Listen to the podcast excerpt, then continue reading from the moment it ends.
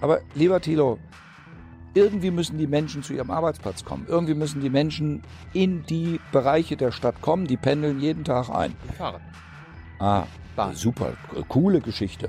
Du kommst aus Südthüringen und fährst mit dem Fahrrad nach Erfurt. Na, du bist mir jemand. Ich will Windkraft, aber ich will sie in Bürgerhand. Und ich will, dass die Bürger in der Region selber davon partizipieren. Ich will das, ja, wenn du das super findest, dann musst du die Bundesregierung äh, kritisieren dafür, dass sie eine Bürgerbeteiligung eingeführt haben, die keine echte ist, sondern die die Leute verarscht und die hier nur Wut auslöst. Im Forst haben wir viel Personalabbau gehabt.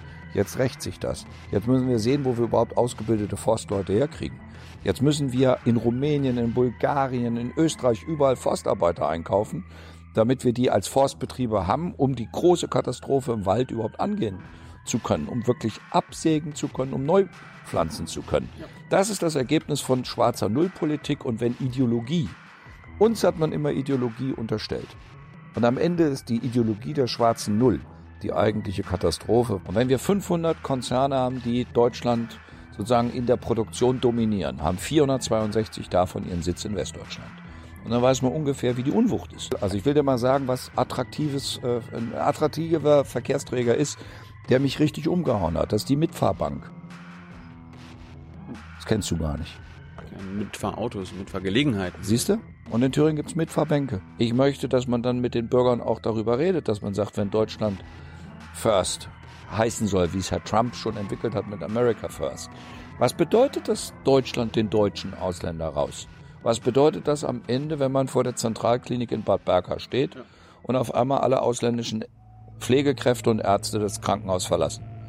Dann steht auch der letzte Nazi ganz alleine da und muss sich seinen braunen Scheiß vom Popo selber abwischen. So, eine neue Folge Junge Naiv. Wir sind mal wieder in Erfurt und ich kenne dich irgendwo, ja? Ja, wir waren schon mal zusammen unterwegs. Hm, nee, so richtig jung und naiv. Ich war bei dir. Das stimmt, das war in der Staatskanzlei. Ich erinnere mich ziemlich genau, weil du hast ziemlich auf dem Sofa rumgefläzt oder, um nicht anders zu sagen, rumgelümmelt. Hm, jetzt sind wir aber woanders. Wo sind wir? Jetzt sind wir im Baba... Oh. Wie heißt es? Baba... Babadiel ist nicht so oft hier. Das ist ganz neu. Und ich bin ganz stolz drauf, dass es jetzt wirklich gelungen ist, dass unser kurdischer Wirt endlich ein Gasthaus hat. Und das war die ganze Zeit mit irgendwas ganz anderem. Mhm. Und das Baba Diel ist wirklich, äh, wenn man echt türkisch gut essen will, äh, ein, ein Tipp. Ich sage nicht Geheimtipp, sondern ich sage, es ist ein echter Tipp. Und das ist in Erfurt in der Futterstraße, also es hat auch die richtige Straßenbezeichnung. Und es ist ein Mensch, der die Türkei verlassen musste aus politischen Gründen. Er ist Journalist und ähm, hat hier Schutz gefunden in Thüringen und hat sich selbstständig gemacht, hat erst mit einem Döner angefangen, weil mit einem Döner wirst du schöner. Und jetzt hat er ein richtig tolles Restaurant eröffnet und ich bin richtig stolz drauf, dass alles geklappt hat. Vielleicht probieren wir im Nachhinein nochmal, wie es hier schmeckt. So soll es sein, weil ich äh, habe mich auf das Gespräch mit dir nur eingelassen, weil mir versprochen worden ist, dass ich anschließend ordentlich auch hier was zu essen kriege. Liebe Hörer, hier sind Thilo und Tyler. Jung und Naiv gibt es ja nur durch eure Unterstützung. Hier gibt es keine Werbung, höchstens für uns selbst. Aber wie ihr uns unterstützen könnt oder sogar Produzenten werdet, erfahrt ihr in der Podcast-Beschreibung. Zum Beispiel per PayPal oder Überweisung. Und jetzt geht's weiter. Jetzt musst du trotzdem unseren Hörern und Hörerinnen, die dich nicht erkennen, sagen, wer du bist. Bodo Ramelow, Ministerpräsident des Freistaates Thüringen. Und man sagt, der Erste, der mit einem linken Parteibuch ein Bundesland regiert. Das sagt man nicht nur, das stimmt sogar. Ja. Das ist kein Problem. Das hört ihr nicht? Nein. Naja, das verwirrt mich jetzt, weil es ein komisches Geräusch ist. Das ist, ist, ist egal.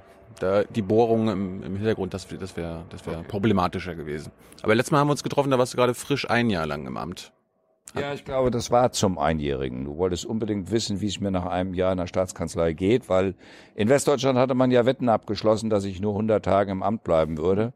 Und das hatte ich dann irgendwie neugierig gemacht, zu gucken, was ich da eigentlich treibe, dass ich nach einem Jahr immer noch fröhlich in der Staatskanzlei bin. Ja, jetzt sind wieder vier Jahre weiter rum und wir stehen kurz vor der Wahl und ich habe äh, das Gefühl, dass die fünf Jahre fünf gute Jahre für Thüringen waren. Aber wie, wie konntest du dich so lange halten? Das Geheimnis besteht darin, dass man miteinander in einer Koalition reden muss, dass man miteinander Politik entwickeln muss, dass man gemeinsam sagt, wir suchen nach dem besseren Weg. Nicht der Größere einer äh, Regierungskoalition diktiert dem Kleineren, äh, was jetzt die Sache wäre. Nicht diese Koch- und Kellnerspiele, die wir von früheren politischen Konstellationen kannten. Ich fand das immer schon falsch. Ich fand das auch immer unangenehm. Und ich hatte mich irgendwann entschieden, das ist zehn Jahre, über zehn Jahre her, ich hatte mich mal entschieden, wirklich Dreierkoalitionen als neue politische ja, Farbe zu entwickeln. Also auch deutlich zu machen, man kann anders Politik entwickeln. Und das war das, was wir auch ausprobiert haben.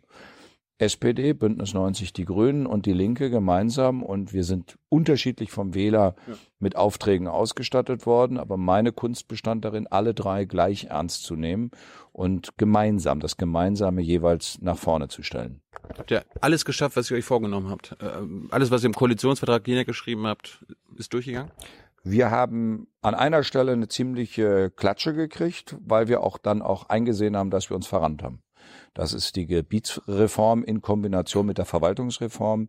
Wir wollten die Verwaltungsstrukturen ändern, damit wir sie zukunftsfest machen. Wir stehen vor dem Problem, dass unser Bundesland sehr viele Menschen in den nächsten Jahren hat in Rente gehen sehen oder werden in Rente gehen. 2,16 Millionen Einwohner sind wir, 345.000 Menschen gehen in Rente. Das wird auch für uns im öffentlichen Dienst nicht ohne Probleme sein. Das heißt, wir müssen Verwaltungsstrukturen so ändern, dass wir in Zukunft alle Verwaltungsaufgaben noch hinbekommen oder dass wir sogar Verwaltungsaufgaben gestrichen kriegen. Das wäre sogar der bessere Weg. Das wollten wir mit erreichen und hatten gehofft, dass wir mit der Gebietskulisse und mit der Kreisreform notwendige Veränderungsprozesse in Angriff nehmen. Und am Ende haben die Menschen aber gedacht, wir nehmen ihnen ihre Behörde weg. Wir nehmen ihnen ihren Ansprechpartner weg. Und gegen dieses Gefühl kommst du dann nicht mehr an, wenn du es nicht mehr besser erklären kannst. Und deswegen haben wir den Zwang in dieser Kreisgebietsreform aufgegeben, haben umgestellt auf Freiwilligkeit und siehe da, wir haben jetzt 50 Prozent aller Bürgerinnen und Bürger von Thüringen, die in einer neuen Gebietskulisse sich befinden, ohne dass es dort Proteste gegeben hat, sondern das ist der Freiwilligkeitsprinzip, äh, der Weg der Freiwilligkeit gewesen. Und am Ende war diese Entscheidung, dass man etwas nicht erreichen kann und das Erkennen, dass man auf dem falschen Weg ist, sogar ein guter Weg. Weil aus diesem Prozess bin ich nach vorne gegangen, habe gesagt, die Verantwortung trage ich, ja. habe mich nicht hinter irgendjemand versteckt, sondern sage ganz klar, das war ein Problem. An dieser Stelle haben wir das, was wir uns vorgenommen haben, nicht erreicht. Aber ich will ein anderes Beispiel sagen. Ganz kurz mal Gebietsreform. Das war ja wahrscheinlich nicht nur ein Gefühl der Bürger. Ich meine, ich bin, komme aus MacPom. Da haben sie die Kreisgebietsreform durchgezogen. Da gibt's jetzt nur noch fünf Wahlkreise. Meine Eltern müssen 60 bis 80 Kilometer zum nächsten Amtsgericht fahren und irgendwie ein Krankenhaus ist auch noch weiter weg jetzt und so weiter.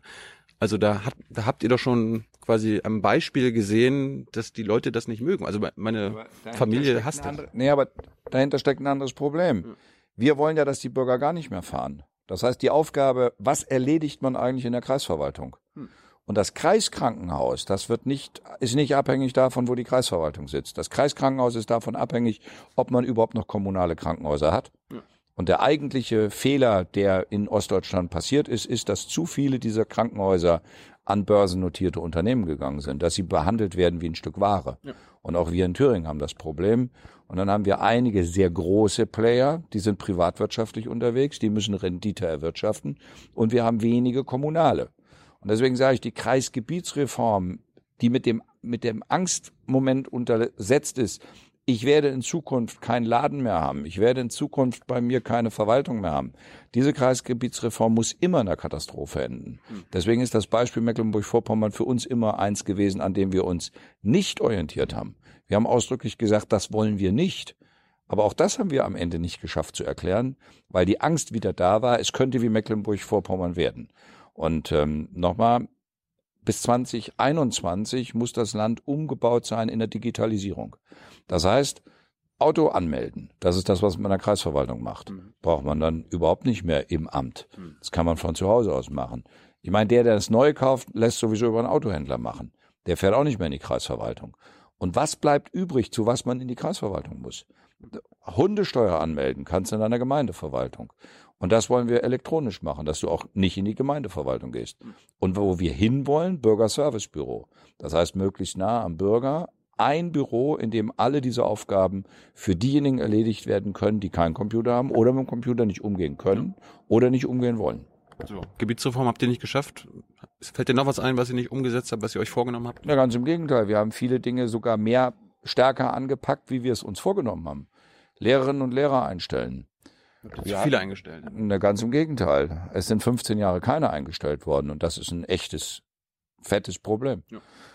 Bei der vorherigen Legislatur sind 1491 Lehrer eingestellt worden. Bei uns, wir haben uns vorgenommen 2500, also jedes Jahr 500. Das sind schon mehr, wie das äh, in der Etappe davor waren. Und dann haben wir gemerkt, damit kommen wir nicht hin. Jetzt haben wir tatsächlich 3809 eingestellt und sind immer noch bei 17.200, also beim gleichen Lehrerbestand. Das heißt, die Alters, die Alterspyramide der Lehrerinnen und Lehrer ist so massiv angewachsen, weil 15 Jahre keine jungen Lehrer eingestellt worden sind und die gehen jetzt in Rente. Die so in Würde älter gewordenen Lehrerinnen und Lehrer gehen jetzt in Rente. Das heißt, wir haben jetzt dieses Jahr zum ersten Mal 300 Lehrerinnen mehr, wie in Rente gehen und im nächsten Jahr nochmal 300 Lehrer netto mehr. Das heißt, wir bauen jetzt erst auf, aber wir haben dafür vier Jahre lang umsteuern müssen. Und deswegen fallen immer noch viel zu viele Unterrichtsstunden aus. Und deswegen sind wir jetzt auch dabei, die Kooperation der Schulen zu verstärken. Also da, wo sich Schulen zusammenschließen, ein Netzwerk bilden, um sich auch Personal gegenseitig da zu verstärken, wo man besser miteinander klarkommt. Habt ihr denn auch mehr Schüler? Oder, oder gibt es jetzt weniger Schüler und dafür mehr Lehrer? Was ja gut wäre. Nein, es ist, zum Glück wachsen unsere Kinderzahlen auch. Deswegen haben wir auch im Kindergartenbereich richtig heftig investiert. Ähm, wir hatten uns vorgenommen, ein Kindergartenjahr beitragsfrei zu gestalten. Tatsächlich haben wir zwei geschafft. Und das dritte wollen wir dann anschließend auch noch stemmen. Und das, was wir wollen, wir wollen gleichzeitig auch den Betreuungsschlüssel in den Kindereinrichtungen nochmal deutlich verbessern. Und das, was manche in Westdeutschland gar nicht verstehen, dass Kinderbetreuung ein Schlüsselelement ist, damit Frauen und Männer gleichberechtigt auch arbeiten gehen können. Das ist für uns gelebte Solidarität, ist für uns gelebte Praxis. In Schleswig-Holstein, in Niedersachsen sind vier Stunden Betreuungszeit täglich garantiert. Deutschlandweit hat der Bundesgesetzgeber gesagt, jedes Kind soll einen Rechtsanspruch auf einen Kindergarten haben, Kindergartenplatz haben. In Niedersachsen, Schleswig-Holstein vier Stunden Betreuungszeit am Tag. In Rheinland-Pfalz, in Hessen sechs Stunden Betreuungszeit am Tag. In Rheinland-Pfalz stand bislang im Gesetz sogar drin, der Kindergartenrechtsanspruch ruht von 12.30 Uhr bis 15 Uhr. Also dann, wenn die Kinder Mittagessen. Hm. Und das will Malu Dreyer jetzt abschaffen. Da demonstrieren Frauen tatsächlich vor dem Landtag und sagen, der Staat nimmt uns unsere Kinder weg, die dürfen nicht mehr zu Hause Mittagessen. Und bei uns ist es so, wir haben zehn Stunden Betreuungszeit in unserem Gesetz geregelt und jedes Kind kriegt ein ordentliches Mittagessen in der Kindereinrichtung. Ich finde, das ist gut angelegtes Geld, das wir als Staat in die Hand nehmen. Und ich finde auch, wir müssen es so machen, dass Bildung und Betreuung beitragsfrei ist. Wir wollen nicht, dass alleinerziehende Mütter zum Amt gehen, ihre Bedürftigkeit dort darlegen müssen, um dann die Freistellung vom Kindergartenbeitrag zu kriegen, sondern wir wollen, dass alle Kinder uns gleich viel wert sind. Das heißt, wir erheben keine Beiträge und wer an der Finanzierung mehr Einkommen hat, der soll etwas mehr Steuern bezahlen. Das Bildungssystem umgebaut? Nur zart und sanft, weil ich von Top, ja, weil ich von Top-Down-Prozessen gar nichts halte. Top-Down-Prozesse, ich habe das erlebt. Ich habe zwei Kurzschuljahre in meinem Leben in Niedersachsen erlebt. Dann ist mein Vater gestorben, sind wir nach Rheinland-Pfalz gezogen, da habe ich nochmal zwei Kurzschuljahre gekriegt, weil Niedersachsen und Rheinland-Pfalz nicht synchronisiert waren. Und so ist das in 16 verschiedenen Bundesländern. Wenn man jetzt überall anfängt, in großer Hektik alles zu verändern, dann wird es so sein, dass nach einer Wahl die nächste Mehrheit wieder dafür sorgt, dass das wieder abgewickelt wird, was die gemacht haben. Das haben wir in Sachsen schon mal erlebt. Da haben die gute Gemeinschaftsschulen auf den Weg gebracht. Die nächste Mehrheit hat es wieder abgeschafft. Die jetzige Mehrheit hat wieder angefangen, dort wieder anzusetzen. Von all dem halte ich nichts. Experimente auf dem Rücken der Kinder zu machen, ist der falsche Weg. Deswegen laden wir die Lehrer, die Schüler und die Eltern ein. Überlegt euch, wo wollt ihr mit der Schule hin? Und äh, ich will jetzt am Beispiel sagen, die Gemeinde. Aber wählen wir nicht deshalb euch, damit ihr euch darüber äh, Gedanken macht und das am Ende beschließt? Warum, Ja. warum, warum sagst du, sagt ihr denn wieder, macht das am Ende mal selber? Naja, weil vielleicht sollten in einer Demokratie der Demokrat, also der Souverän, auch selber so souverän sein, dass er entscheidet, wie es dann an seinem Ort am besten ist. Und deswegen ist die Frage, ob man eine Schule umbaut zur Campusschule oder zu einer Thüringer Gemeinschaftsschule, eine Entscheidung, die muss die Schulkonferenz treffen, gemeinsam mit dem Schulträger. Und die Möglichkeiten dazu haben wir auf den Weg gebracht und verstärkt. Und die Gelder dafür haben wir ermöglicht. am Beispiel 800 Millionen Sanierungsstau haben wir vorgefunden in den Schulen. 400 Millionen haben wir zur Verfügung gestellt. Und einige Schulträger haben das gleich als Ansatz genommen, um die neue Gemeinschaftsschule auf den Weg zu bringen. Ich äh, will eine nennen, weil das war ganz was Besonderes. Das Gymnasium in Kreuzen stand vor der Schließung, weil zu wenig Schülerinnen und Schüler langfristig da gewesen wäre. Und da ist der Impuls von den Gymnasiallehrern gekommen. Die sind auf die Nachbarschule, das ist eine Regelschule, und auf die Grundschule in ihrem Ort zugegangen, haben gesagt, wollen wir nicht gemeinsam einen Campus bilden? Und jetzt haben wir alle Schularten vereint in diesem neue, in diesem neuen Schulcampus. Wir haben zwei Schulstandorte und siehe da, die Attraktivität der Schule ist so stark, dass jetzt die Anzahl der Schüler sogar wächst. Also genau der Weg von unten wachsend nach oben und eine ähnliche Entwicklung haben wir in Sonneberg. Da war ein riesiges Berufsschulzentrum, das ist neu gebaut für 2000 Schüler. 1000 sind nur noch drin. Und dann gab es eine Gemeinschaftsschule in einem Nachbarort, die war so runter, das Gebäude war so runter, dass sich der Kreistag entschieden hat zu sagen, die verlegen wir in das Berufsschulzentrum. Und dort haben wir jetzt neu gebaut. Mit dem Kreis. Wir haben die Gelder gegeben, der Kreis hat's gemacht. Und jetzt haben wir eine Gemeinschaftsschule und ein Berufsbildungszentrum zusammen. Und siehe da, alle Berufsabschlüsse sind möglich. Und alle Schulwege sind möglich. Und der Campus an sich ist das neue Zentrum für diesen Ortsteil. Ich finde, das sind so Beispiele, wo es sich lohnt, von unten die Dinge wachsen zu lassen. Denn, Thilo, wenn man von oben sagt, wir machen das top-down, dann kommt sofort der politische Mitbewerber, stellt die Eltern vor die Tür und sagt, diese linke Landesregierung will euch euer Gymnasium wegnehmen. Das hat die junge Union überall plakatiert. Wir nehmen ihnen die Schulen weg. Und wir sagen, wir nehmen euch gar nichts weg. Wir nehmen euch nur den, wir nehmen euch nur den Druck weg, dass wir es für euch entscheiden, sondern wir geben euch die Freiheit, entscheidet es selber. Sorgt dafür, dass ihr gemeinsam an einem Klima in der Schule arbeitet, wie ihr glaubt, wie es für euch am besten ist. Da wächst mehr von unten nach oben als man von oben top-down durchdrücken kann. Also Gibt es jetzt irgendwo einen Schüler, der zu einer Schule geht in der ersten Klasse und kann bis zur zehnten an der Schule bleiben? Erstmal, also bis zur zehnten kann er sowieso da bleiben, er kann auch bis zur zwölften da bleiben, aber erstmal ist es so, das Prinzip der Gemeinschaftsschule, der Thüringer Gemeinschaftsschule ist so, es ist von der ersten Klasse bis zur achten Klasse bleiben die, bleibt der Jahrgang zusammen. Es wird nicht nach der Klasse vier getrennt. Und erst nach der achten Klasse kommt dann. Ihr habt das Leistungsprinzip ausge, ausgehebelt, ja. Das Leistungsprinzip, das in der Klasse 4 getrennt wird, ist eine solche blöde, rückwärtsgewandte westdeutsche Erfindung. Die führt nur dazu, dass man immer mehr meint, man müsste 7, 7, 7. Und wer dann der Verlierer dabei ist, ich bin ja so einer, wenn man Legastheniker ist und mal in diese Fänger reingerät, dann weiß man, was es heißt, an der falschen Stelle falsch abgebogen zu sein. Ich habe mir zum Glück meine Bildung dann über den zweiten Bildungsweg wiedergeholt. Und dann wird deutlich, dass ein Reifungsprozess, wenn alle zusammen auch in der Schule lernen und soziales Lernen ein Teil des Lernens ist, dass dieser Reifungsprozess am Ende viel besser ist, weil Schüler, und da kann man sich mal ein Beispiel nehmen an den nordischen Ländern. Die nordischen Länder haben entschieden, Schweden, Dänemark, Norwegen. Die haben entschieden, auf den Anfang kommt es an. Das heißt, die entscheidenden Lernimpulse setzt man sogar schon im Kindergarten. Hm. Deswegen ist es wichtig, dass im Kindergarten, da soll nicht Bildung vermittelt werden, sondern da soll die Neugier vermittelt werden. Ich will mich auf Lernen einlassen. Und deswegen ist es gut, dass wir in dem Jahrgang vor der Einschulung 97 Prozent aller Kinder aus Thüringen schon in den Kindereinrichtungen haben. Ich habe ja eben gesagt, warum es uns wichtig ist, diese Kindereinrichtungen immer weiter zu stärken, weil auf den Anfang kommt es an. Gibt es denn irgendwas, was du noch gerne umgesetzt hättest in dieser Legislaturperiode, was aber entweder mit deinen Partei, mit deiner Partei nicht ging, was mit deiner eigenen Partei nicht ging, oder was einfach nicht im Koalitionsvertrag stand, sodass das irgendwie nicht ging? Nee, eigentlich nicht. Also die Dinge, die wir nicht haben umsetzen können oder wo noch das Finale fehlt. Ist in den fünf Jahren nichts eingefallen, was man unbedingt hätte machen können? Ja, einfallen, also dafür schließt man ja einen Koalitionsvertrag, da muss mir nichts einfallen. Aber in den fünf Jahren passiert doch auch mal was. Das ja. Leben geht ja weiter. Ja, aber die fünf Jahre, ja, das ist ja eine andere Frage. Ich meine, du hast gefragt, ob wir irgendwas nicht haben zu Ende bringen können oder ob es irgendwas gab, was die Parteien nicht wollten.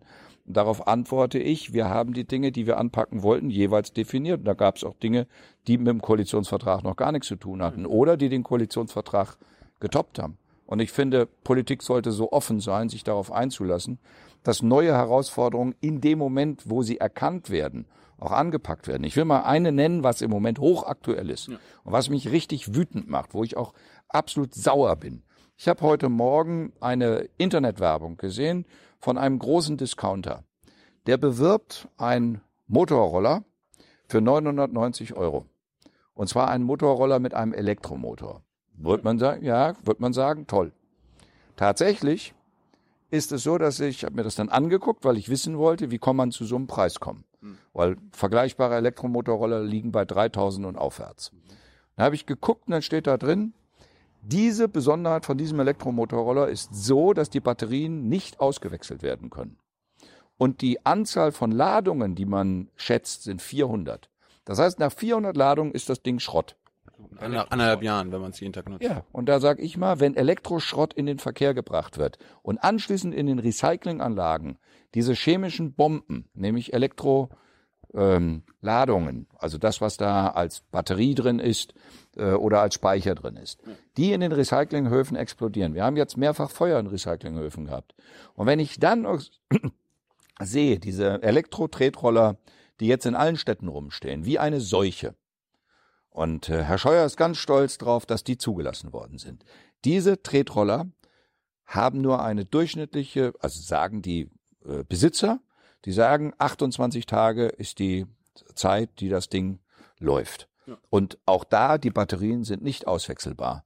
Und ich finde, das muss man jetzt auf die Tagesordnung setzen, dass keine Fahrzeuge mehr in den Verkehr, in den Straßenverkehr dürfen, wo Batterien nicht auswechselbar sind. Und die Batterien müssen ein Pfand erhoben werden. Weil was nicht passieren darf, diese Materialien dürfen nicht anschließend alle in den Schrott gehen. Das ist Umweltfrevel. Und wenn man den Umwelt, wenn man Umwelt schützen will, und wenn wir auf Elektromobilität umsteigen wollen, dann dürfen wir nicht aus dem Blick verlieren, dass Batterien auch chemische Bomben sind. Und dass diese Batterien ordentlich behandelt werden müssen. Und um auch zu sagen, wie das funktionieren kann. Propangas. Wer Propangas benutzt, Campinggas, wer das benutzt, der hat immer Propangasflaschen, da wird, glaube ich, 20 oder 50 Euro Pfand genommen.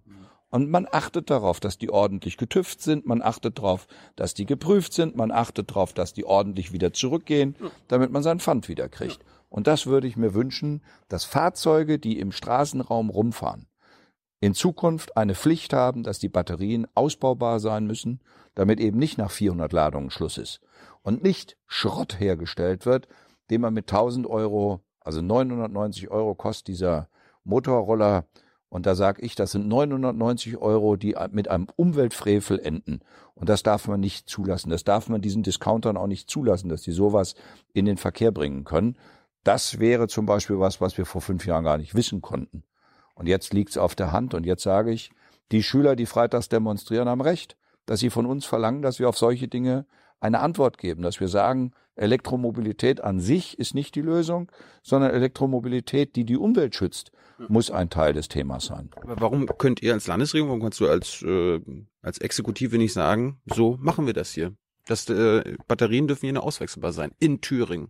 Das in Verkehr bringen ist eine Bundesangelegenheit. Das sind Bundeszulassungen. Also muss ich es im Bundesrat reinbringen. Und Thilo, ich bin schon schnell. Aber die Werbung habe ich heute Morgen erst gesehen. Jetzt ist heute Mittag. Wir reden gerade drüber. Und ich habe eben gesagt, ich will das jetzt mitnehmen in den Bundesrat. Mhm. Und ich sollte auch noch die Zeit haben, um es umsetzen zu können. Und ich hoffe, dass ich Mitstreiter im Bundesrat finde. Und das hatten wir jetzt mehrfach, dass wir tatsächlich 16 Bundesländer dann gemeinsam abgestimmt haben und gesagt haben, solche Dinge müssen verändert werden. Verstehst du, dass sich manche Zuschauer wahrscheinlich fragen, warum der ist doch hier Ministerpräsident, warum kann er da nicht Gesetze machen? Das muss man ja erklären, warum das denn nicht geht. Na, ich kann ja Gesetze machen, ich muss nur zuständig sein. Und für das in Verkehr bringen bin ich nicht zuständig.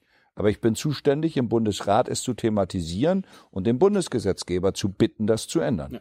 So rum wird ein Schuh draus und so packe ich das auch an. Konntest du denn, warst du zuständig dafür, den demokratischen Sozialismus in den letzten fünf Jahren einzuführen? Ich wäre auch nicht zuständig gewesen, aber ich hatte es auch nicht vor. Also außer denen, die in Westdeutschland darüber nachgedacht haben, ob wir vielleicht doch den demokratischen Sozialismus einführen oder ob vielleicht doch die Bananen ausgehen. Und beides ist nicht passiert. Die Bananen sind noch da. Der demokratische Sozialismus bleibt in den Herzen der Menschen, weil der demokratische Sozialismus ist für mich einer, der nur funktioniert, wenn er A, Gewaltenteilung kennt, demokratisch ist, von den Menschen selber entwickelt wird und am Ende immer noch genügend Freiheiten den Menschen überlässt, selber zu entscheiden. Hm. Demokratischer Sozialismus, der nur von oben nach unten durchregiert, ist eben weder demokratisch noch sozialistisch. Auch das hatten wir schon, das brauchen wir nicht nochmal. Was ich letztes Mal nicht besprochen habe mit dir, was mir aber jetzt so in den letzten 200 Interviews gefallen hat mit den anderen, ist, äh, ich will noch mal gerne wissen, wie bist du eigentlich aufgewachsen und wie bist du quasi politisiert worden? Warum bist du Warum bist du eine linke Socke geworden? Bist du in der Schule schon Schul Schulsprecher geworden? Du bist ja aus dem Westen. Also, der Hintergrund, ich glaube, den sollte man erwähnen. Ich komme aus einer sehr evangelischen Familie. Also eine uralte protestantische Familie. Meine Mutter ist eine geborene Fresenius und ähm, der Stammvater der Freseniusse war der, der in Frankfurt-Main Stadtpfarrer war und damals Goethe getauft hat, Goethes Eltern getraut hat. Und er war auf seine protestantische Art schon ziemlich lästig. Also er war so lästig, dass die Katholiken dafür gesorgt haben, dass er sich dann verziehen musste. Hm. Und er hat sich dann dahin verzogen in das Dorf, in dem meine Mutter geboren ist und ich noch in die Schule gegangen bin und auch konfirmiert worden ist. Das will ich einfach dazu erwähnen, damit man versteht, dass ich mit bestimmten Grundwerten äh, schon sehr früh als Kind äh, groß geworden. Die hat er dir vermittelt? Das ist einfach, das war, also das war einfach da, Verantwortung zu übernehmen, auch Verantwortung für den Nächsten zu übernehmen. Und das ist ein Grundwert. Für mich ist das ein Grundwert. Was, noch? Was gibt's noch? Na, erstmal äh, als sozialer Mensch auch ein Gefühl dafür zu entwickeln, wie Menschen miteinander leben können. Und äh, das ist nicht die Frage einfach nur von materiellen Werten. Die materiellen Werte sind für mich nebensächlich. Die hauptsächlichen sind die ideellen, wie man miteinander leben will, leben kann und sich auch ausprobieren kann. So, und auf dieser Basis in der Schule tatsächlich bin ich relativ früh schon als Schulsprecher, Klassensprecher, später Schulsprecher und in meiner Ausbildung Jugendvertreter, danach Betriebsrat, also immer in der Mitbeteiligung und der Mitverantwortung unterwegs gewesen und habe da meine Erfolge und meine Misserfolge erlebt und bin daran sozusagen nicht in die Knie gegangen. Ich werde nie vergessen, ich habe einmal in meiner Verbandsschule in Rheinland-Pfalz äh, es übernommen, dass wir ähm, großartig, also deutlich machen, wir wollen jetzt in den ähm, nach Worms in ins Schwimmbad fahren und ich hatte von allen das Geld kassiert und äh, drei Klassen, alle drei Klassen wollten zusammen mit ins Schwimmbad fahren, ins Hallenbad fahren und, und ich hatte vergessen, die Busse zu bestellen. Das war ein ziemlicher Flop. Und bei diesem Flop habe ich dann ziemlich gelernt, dass wenn man Verantwortung übernimmt, man auch alles überprüfen muss. Also habe ich eine gewisse Gründlichkeit ent entwickelt, dass mir so eine Peinlichkeit nicht nochmal passiert. Ist dir eine Peinlichkeit in den fünf Jahren passiert als Ministerpräsident? Außer mit Jung Naiv zu reden. Das war ja nicht peinlich. Ihr habt euch ja wohlgefühlt und rumgelümmelt. Ich äh, kann es ja immer nur wiederholen. Ähm, Aber gab es so eine politische Peinlichkeit? Oder was andere als peinlich empfunden haben? Das weiß ich nicht, weil andere sehen die Dinge ja völlig anders. Manch einer mag ja, wenn er mich schon sieht, denken, das ist peinlich. Und äh, wieder andere sind ganz stolz drauf. Und ich habe erlebt Menschen, die gesagt haben, wir haben sie nicht gewählt, wir können ihre Partei nicht ab, aber wir finden, sie machen eine gute Arbeit. Auch das finde ich ist eigentlich ein ziemliches Lob. Also das macht mich auch stolz, wenn Menschen auf mich zukommen und sagen, wir hätten gedacht, die Welt geht unter und das Gegenteil ist passiert. Wir sind richtig stolz drauf, dass in Thüringen eine vernünftige Politik ent sich entwickelt hat. Also so. Und es gibt andere, die sagen, es ist völlig egal, was er macht, wir sind eh dagegen. Und da erlaube ich mir dann einfach zu sagen, der Mensch hat zwei Ohren links rein und rechts raus. Was ist, äh, was war dein Plan nach der Schule? Also, also dein Lebensplan damals? Naja, also man muss Thüringen war ja ganz weit weg, das war DDR noch, das war ja. Das war ganz anders. Meine Mutter, meine Oma ähm, kam aus Masuren und ist über den Zweiten Weltkrieg sozusagen in, ähm, in der Altmark gelandet, also Salzwedel. Mhm. Und da ist mein Vater geboren. Und ähm, über diesen Prozess, also sozusagen aus Polen, also dem heutigen Polen damals, Deutschem Reich, Deutschem Kaiserreich. Masuren kommt in die Altmark. Mein Vater, der von der Altmark aus sozusagen seinen Lebensweg gegangen ist, dann in Niedersachsen gelandet nach dem Krieg. Also ich bin ja 56 geboren und nach dem Krieg ist mein Vater dann nach Ostdeutsch-Scharmbeck gezogen, wo ich dann geboren bin Und ähm, da war es eher so, dass meine Oma mich ab und zu mit ins Wendland genommen hat. Das ist ja gesamtdeutsch berühmt geworden, weil da das Atomendlager hin sollte. Ja. Und äh, in diesem Wendland war es, gab es immer so eine Szene, wenn meine Großmutter an dem Zaun stand, was die innerdeutsche Grenze war, und anfing zu weinen. Ich konnte mir den Zaun nicht erklären. Ich wusste auch nicht, warum die Oma weint, aber es war irgendwas, was sie ziemlich bewegt hat, weil sie hat dann immer gesagt, da komme ich her. Das war also irgendwas hinter diesem Zaun. Und dann gab's so eine Tabugeschichte. Wir sind vier Geschwister. Und die Tabugeschichte war, dass es Geschwister in der DDR geben soll. Halbgeschwister. Hm. Aus der Ehe davor. Also in der, die Ehe, die im Krieg war. Und ähm, das war unklar. Und erst 82. Hast du nie nachgefragt oder so? Äh, solange mein Vater gelebt hat, sowieso nicht. Und meine Mutter wollte nicht darüber reden, weil sie da offenkundig äh, auf meinen Vater ziemlich sauer war, dass der das nie richtig erzählt hat und sie dann aber Alimentenzahlungen äh, geleistet hat. Also sie war dann immer diejenige, die dafür zuständig war, weil er war da schon schwer krank. Und ähm, das, das Alimente von Westdeutschland nach Ostdeutschland? Ja klar, ja logisch. Gab es irgendwie rechtlichen Anspruch drauf? Oder? Das war offenkundig staatlich so geregelt. Außerdem war es glaube ich, auch das, was meine Mutter als moralische Pflicht empfunden hat. Deswegen gab's das, also den Kontakt gab's, aber wir Kinder kriegten immer gesagt, euer Vater hat was angestellt, lasst die Finger davon, fahrt nicht da rüber. Das war eher Tabuzone. Und 82 war meine große Schwester mit dem Kirchenchor in der DDR unterwegs und las ein Interview mit mir in einer Zeitung in der DDR. Und das fand sie so spannend, dass sie dann am Ende mich dann anrief, als sie wieder da war und hat gesagt, pass mal auf. Offenkundig wollte der liebe Gott uns was sagen. Jetzt gehen wir mal los und suchen mal, ob wir unsere Verwandtschaft finden. Das haben wir dann gemacht. Und dann war in den 80ern, ne? In den 80ern. Und dann kam irgendwann Post aus diesem kleinen Ort in der Altmark und da stand drin, den einen Bruder bitte nicht besuchen und nicht kontaktieren weil das wäre für ihn das Ende der Karriere. Der ist bei der Volkspolizei und der andere ist bei der LPG und den konnte er besuchen und der freut sich. Und dann hat der Familienrat West entschieden, der Jüngste, also ich, fährt jetzt los, macht den Brückenkopf. Wann war das?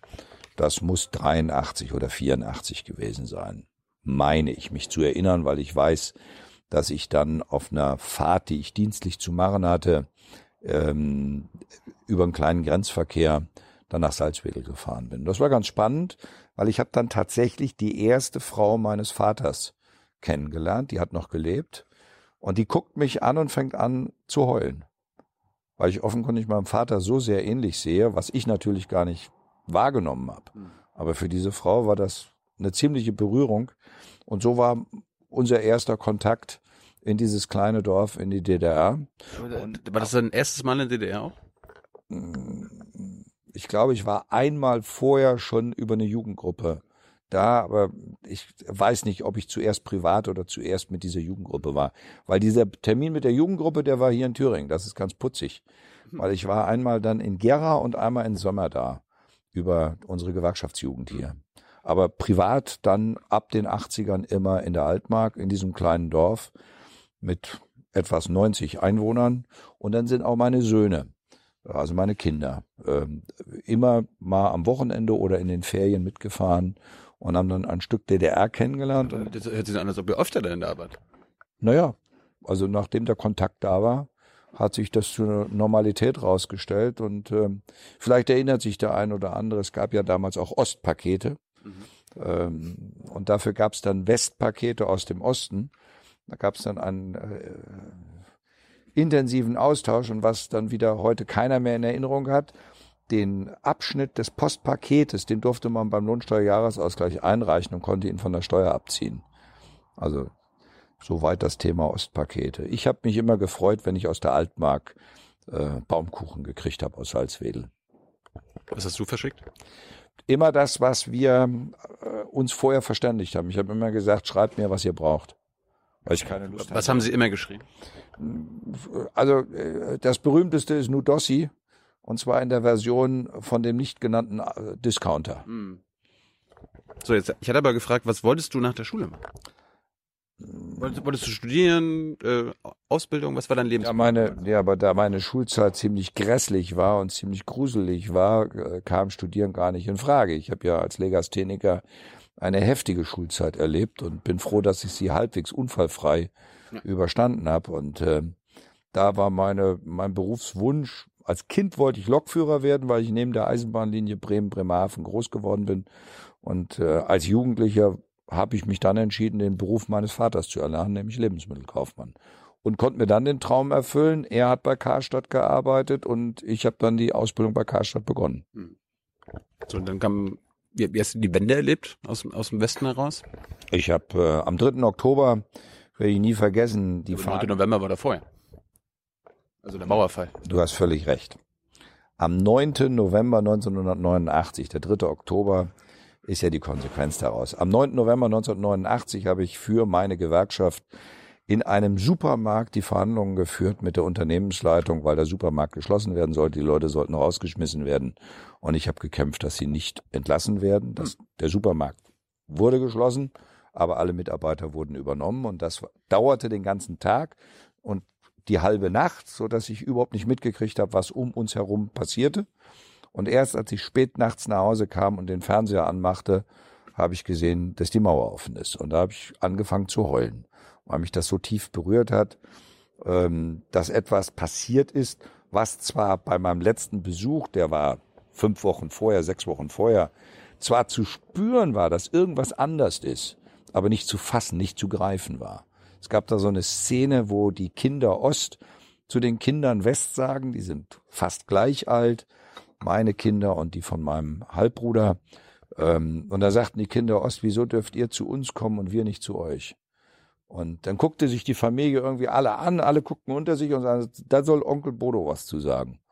Und Onkel Bodo stammelte so vor sich hin, ja, bis ihr groß seid, wird das anders sein. Ja, und sechs Wochen später waren sie groß. Grenze war auf und sie konnten kommen.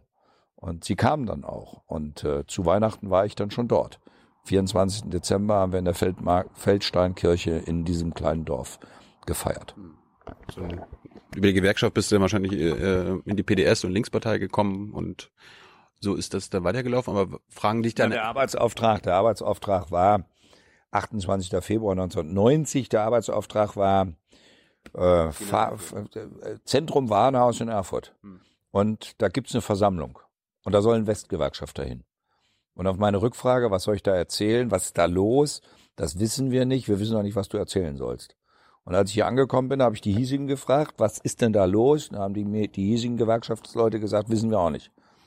Und dann bin ich rübergegangen in das Kaufhaus von Juri Gagarin-Ring, dann einmal äh, auf die andere Seite der Stadt, äh, um dann im Zentrum Warnhaus die äh, unglaubliche Frage gestellt zu kriegen, die BGL ist weggelaufen, was sollen wir tun? Und ich hatte in meinem ganzen Leben noch nie was von der BGL gehört. Ich wusste gar nicht, was die vier Buchstaben bedeuteten. Und dann ging das los, dass ich fragen musste, fragen, fragen, fragen, was meint ihr, über was redet ihr? Und daraus ist eigentlich das entstanden, was mich dann immer neugieriger gemacht hat, zu verstehen, über was eigentlich die Sorgen äh, sich drehen, um was sie sich drehen, was eigentlich das Problem ist. Und äh, dann kam relativ schnell die Bitte, dass ich ein Beratungsbüro aufmachen soll. Und da habe ich gesagt, ja, das macht mache ich gerne ähm, und bin so nach dann wieder nach Erfurt gekommen. Und aus dem Beratungsbüro wurden dann emotionale Verbindungen, weil ich natürlich auf einmal gesehen habe, wie die Braugold Brauerei an die Licher Brauerei ging, wie die Elmi, das Lebensmittelfirma, äh, auf einmal äh, kurz vor der Katastrophe stand und all solche Sachen. Und dann warst du immer mittendrin. hast, du- hast du die, die Treuhand äh, miterlebt? Hast du damit irgendwas zu tun gehabt? Das war meine Arbeit. Das war meine Arbeit, weil die Treuhand war schon da. Also das ist äh, in der Modrow-Regierung ist die Treuhand beschlossen worden. Alle reden heute über die Treuhand von Frau Breul, aber tatsächlich war die Treuhand geschaffen worden, um aus den volkseigenen Betrieben, dem Rechtsbegriff volkseigener Betrieb, eine Aktiengesellschaft oder eine GmbH zu machen. Also eine kapitalgedeckte Gesellschaft, die nach BGB-Recht auch arbeitet und die die Prinzipien einer selbstverwalteten und sich selbst steuernden Firma auch erfüllt, damit sie überhaupt marktgängig wird. Das war doch eine gute Idee eigentlich, oder? Im Kern war das sogar eine notwendige Idee. Dazu musste, hätte man aber entscheiden müssen, wie die Betriebe dann tatsächlich ihre Umwandlung machen. Und dann kam Rohwedder. Rohwedder wollte sanieren. Dann kam die Ermordung von Rohwedder, von dem wir bis heute nicht wissen, was da wirklich alles passiert ist. Und dann kam Frau Breul und unter Frau Breul wurde ganz schnell alles marktgängig gemacht oder zugemacht. Und was nicht marktgängig war, wurde gleich geschlossen. Und dann gab es den Rat der Götter und die haben entschieden, ob irgendwas Hand und Fuß hat oder nicht. Und die Mühe, sich äh, darauf einzulassen, dass Betriebe sich umwandeln, sich entwickeln, ihre eigenen äh, Produkte äh, herauszuprofilieren und auch zu verkaufen, also in die Märkte hineinzugehen, diese Chance hat überhaupt nicht bestanden. Bist du der Meinung, dass man dieses ganze Treuhand-Thema nochmal aufarbeiten soll? Es gibt ja auch bei euch äh, in der Bundeslinken Forderungen nach einer Kommission oder Untersuchungsausschuss, auch bei SPD und Grüne. Wir waren gerade in Brandenburg und Sachsen. Gibt es da auch Stimmen? Wie ist es? Oder ist das durch für dich? Durch ist da gar nichts. Emotional wirkt sich das bis heute aus. Da muss man wissen, welche besondere Rolle Arbeit, der, also Arbeit für DDR-Menschen hatte. Arbeit war nicht irgendwas Fremdes. Arbeit war Teil des eigenen Lebenszyklus und das Kollektiv, also die Menschen, die zusammen dort gearbeitet haben, haben auch ziemlich viel zusammen gemacht, weil sie auch in der DDR, ich will das gar nicht romantisieren, sondern sie mussten auch mit wenig, also mit Mangelerscheinungen irgendwie gemeinsam klarkommen. Sie mussten auch auf Herausforderungen reagieren, weil die Firmen teilweise ziemlich runtergekommen waren, weil an manchen Stellen einfach nichts mehr an vernünftigem Material da war. Und das immer wieder neu zu zaubern, das hat die Leute stark gemacht. Und mit dieser Stärke, das haben andere Firmen später verstanden und dann genau dieses Personal auch eingestellt. Nur der tatsächliche Bruch ist, dass die Treuhand ihnen keine Chance gegeben hat. Also wurde abgewickelt, abgewickelt, abgewickelt und Massenentlassungen organisiert. Das heißt, der Beginn des gesellschaftlichen Umbaus, des Aufbruchs einer Gesellschaft ging einher mit der Zerstörung der Arbeit. Und dieser, dieser schwere Eingriff hat eine tiefe Traumatisierung ausgelöst, weil heute spüren die Menschen hier nicht, dass sie schon wieder eine unglaubliche Stärke entwickelt haben. Und ich versuche immer wieder in Gesprächen deutlich zu machen, dass wir heute schon wieder ein Industrieland sind. Auf 1000 Einwohner hat Thüringen den Platz 4 in Deutschland, was Industriebesatz angeht. Wir sind ein Industrieland. Aber wir sehen es nicht, weil es sind alles kleine und mittelständische Betriebe. Aber sie sind so breit aufgestellt, dass wir in Weltmärkten gut unterwegs sind. Also stehen dahinter tolle Arbeitnehmerinnen und Arbeitnehmer, mhm. die tatsächlich diese Stärke, die sie aus der DDR mitgebracht haben, heute auch umsetzen können. Emotional bleibt aber der Bruch der 90er Jahre. Also die Auswirkung der Treuhand hat tiefe Spuren auch in den Seelen der Menschen hinterlassen. Und diesen Teil, den muss man untersuchen, den muss man auch angucken.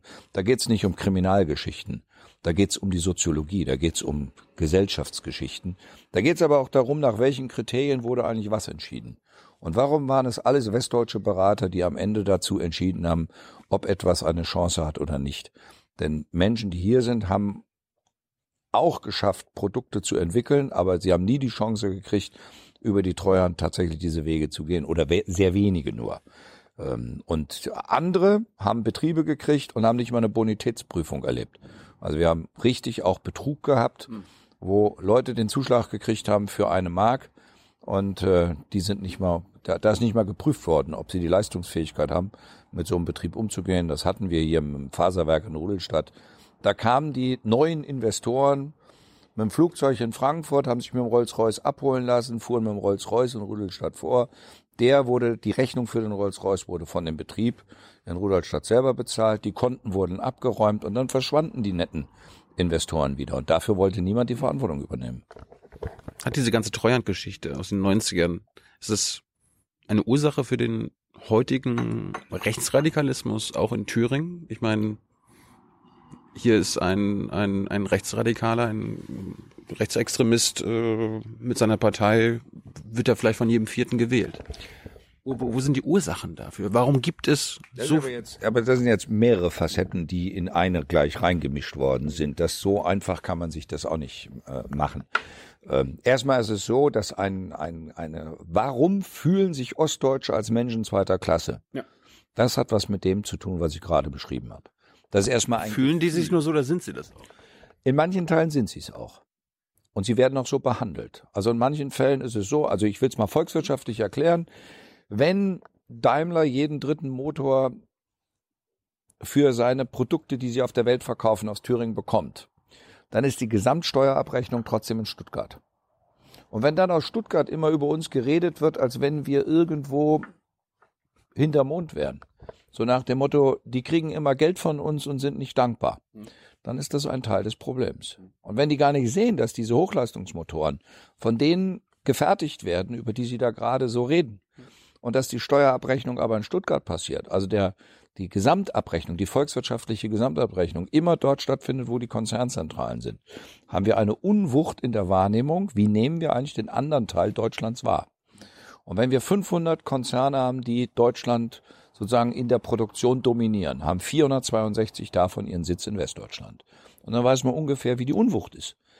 Und ähm, wenn dann noch Professoren daherkommen und sagen, der Osten ist deswegen so unproduktiv, weil der ländliche Raum da ist und man soll den ländlichen Raum stilllegen dann ist das sozusagen die zweite Treuhandwelle, die da so ein Professor. Ländlichen Raum stilllegen. Ja, das hat Herr Professor Rein Kropp so gesagt. In mehreren Interviews. Die nur noch die Städte fördern. Das war seine Aussage. Und das ist der Chef vom IWH in Halle. Und er sagt das mit dem Nimbus eines Wirtschaftswissenschaftlers. Und da sage ich, wer solche Ratschläge gibt, der gibt weder Rat, sondern er verteilt nur Schläge. Und er merkt es nicht mal. Und das ist das, was ich sage, das emotionalisiert Menschen.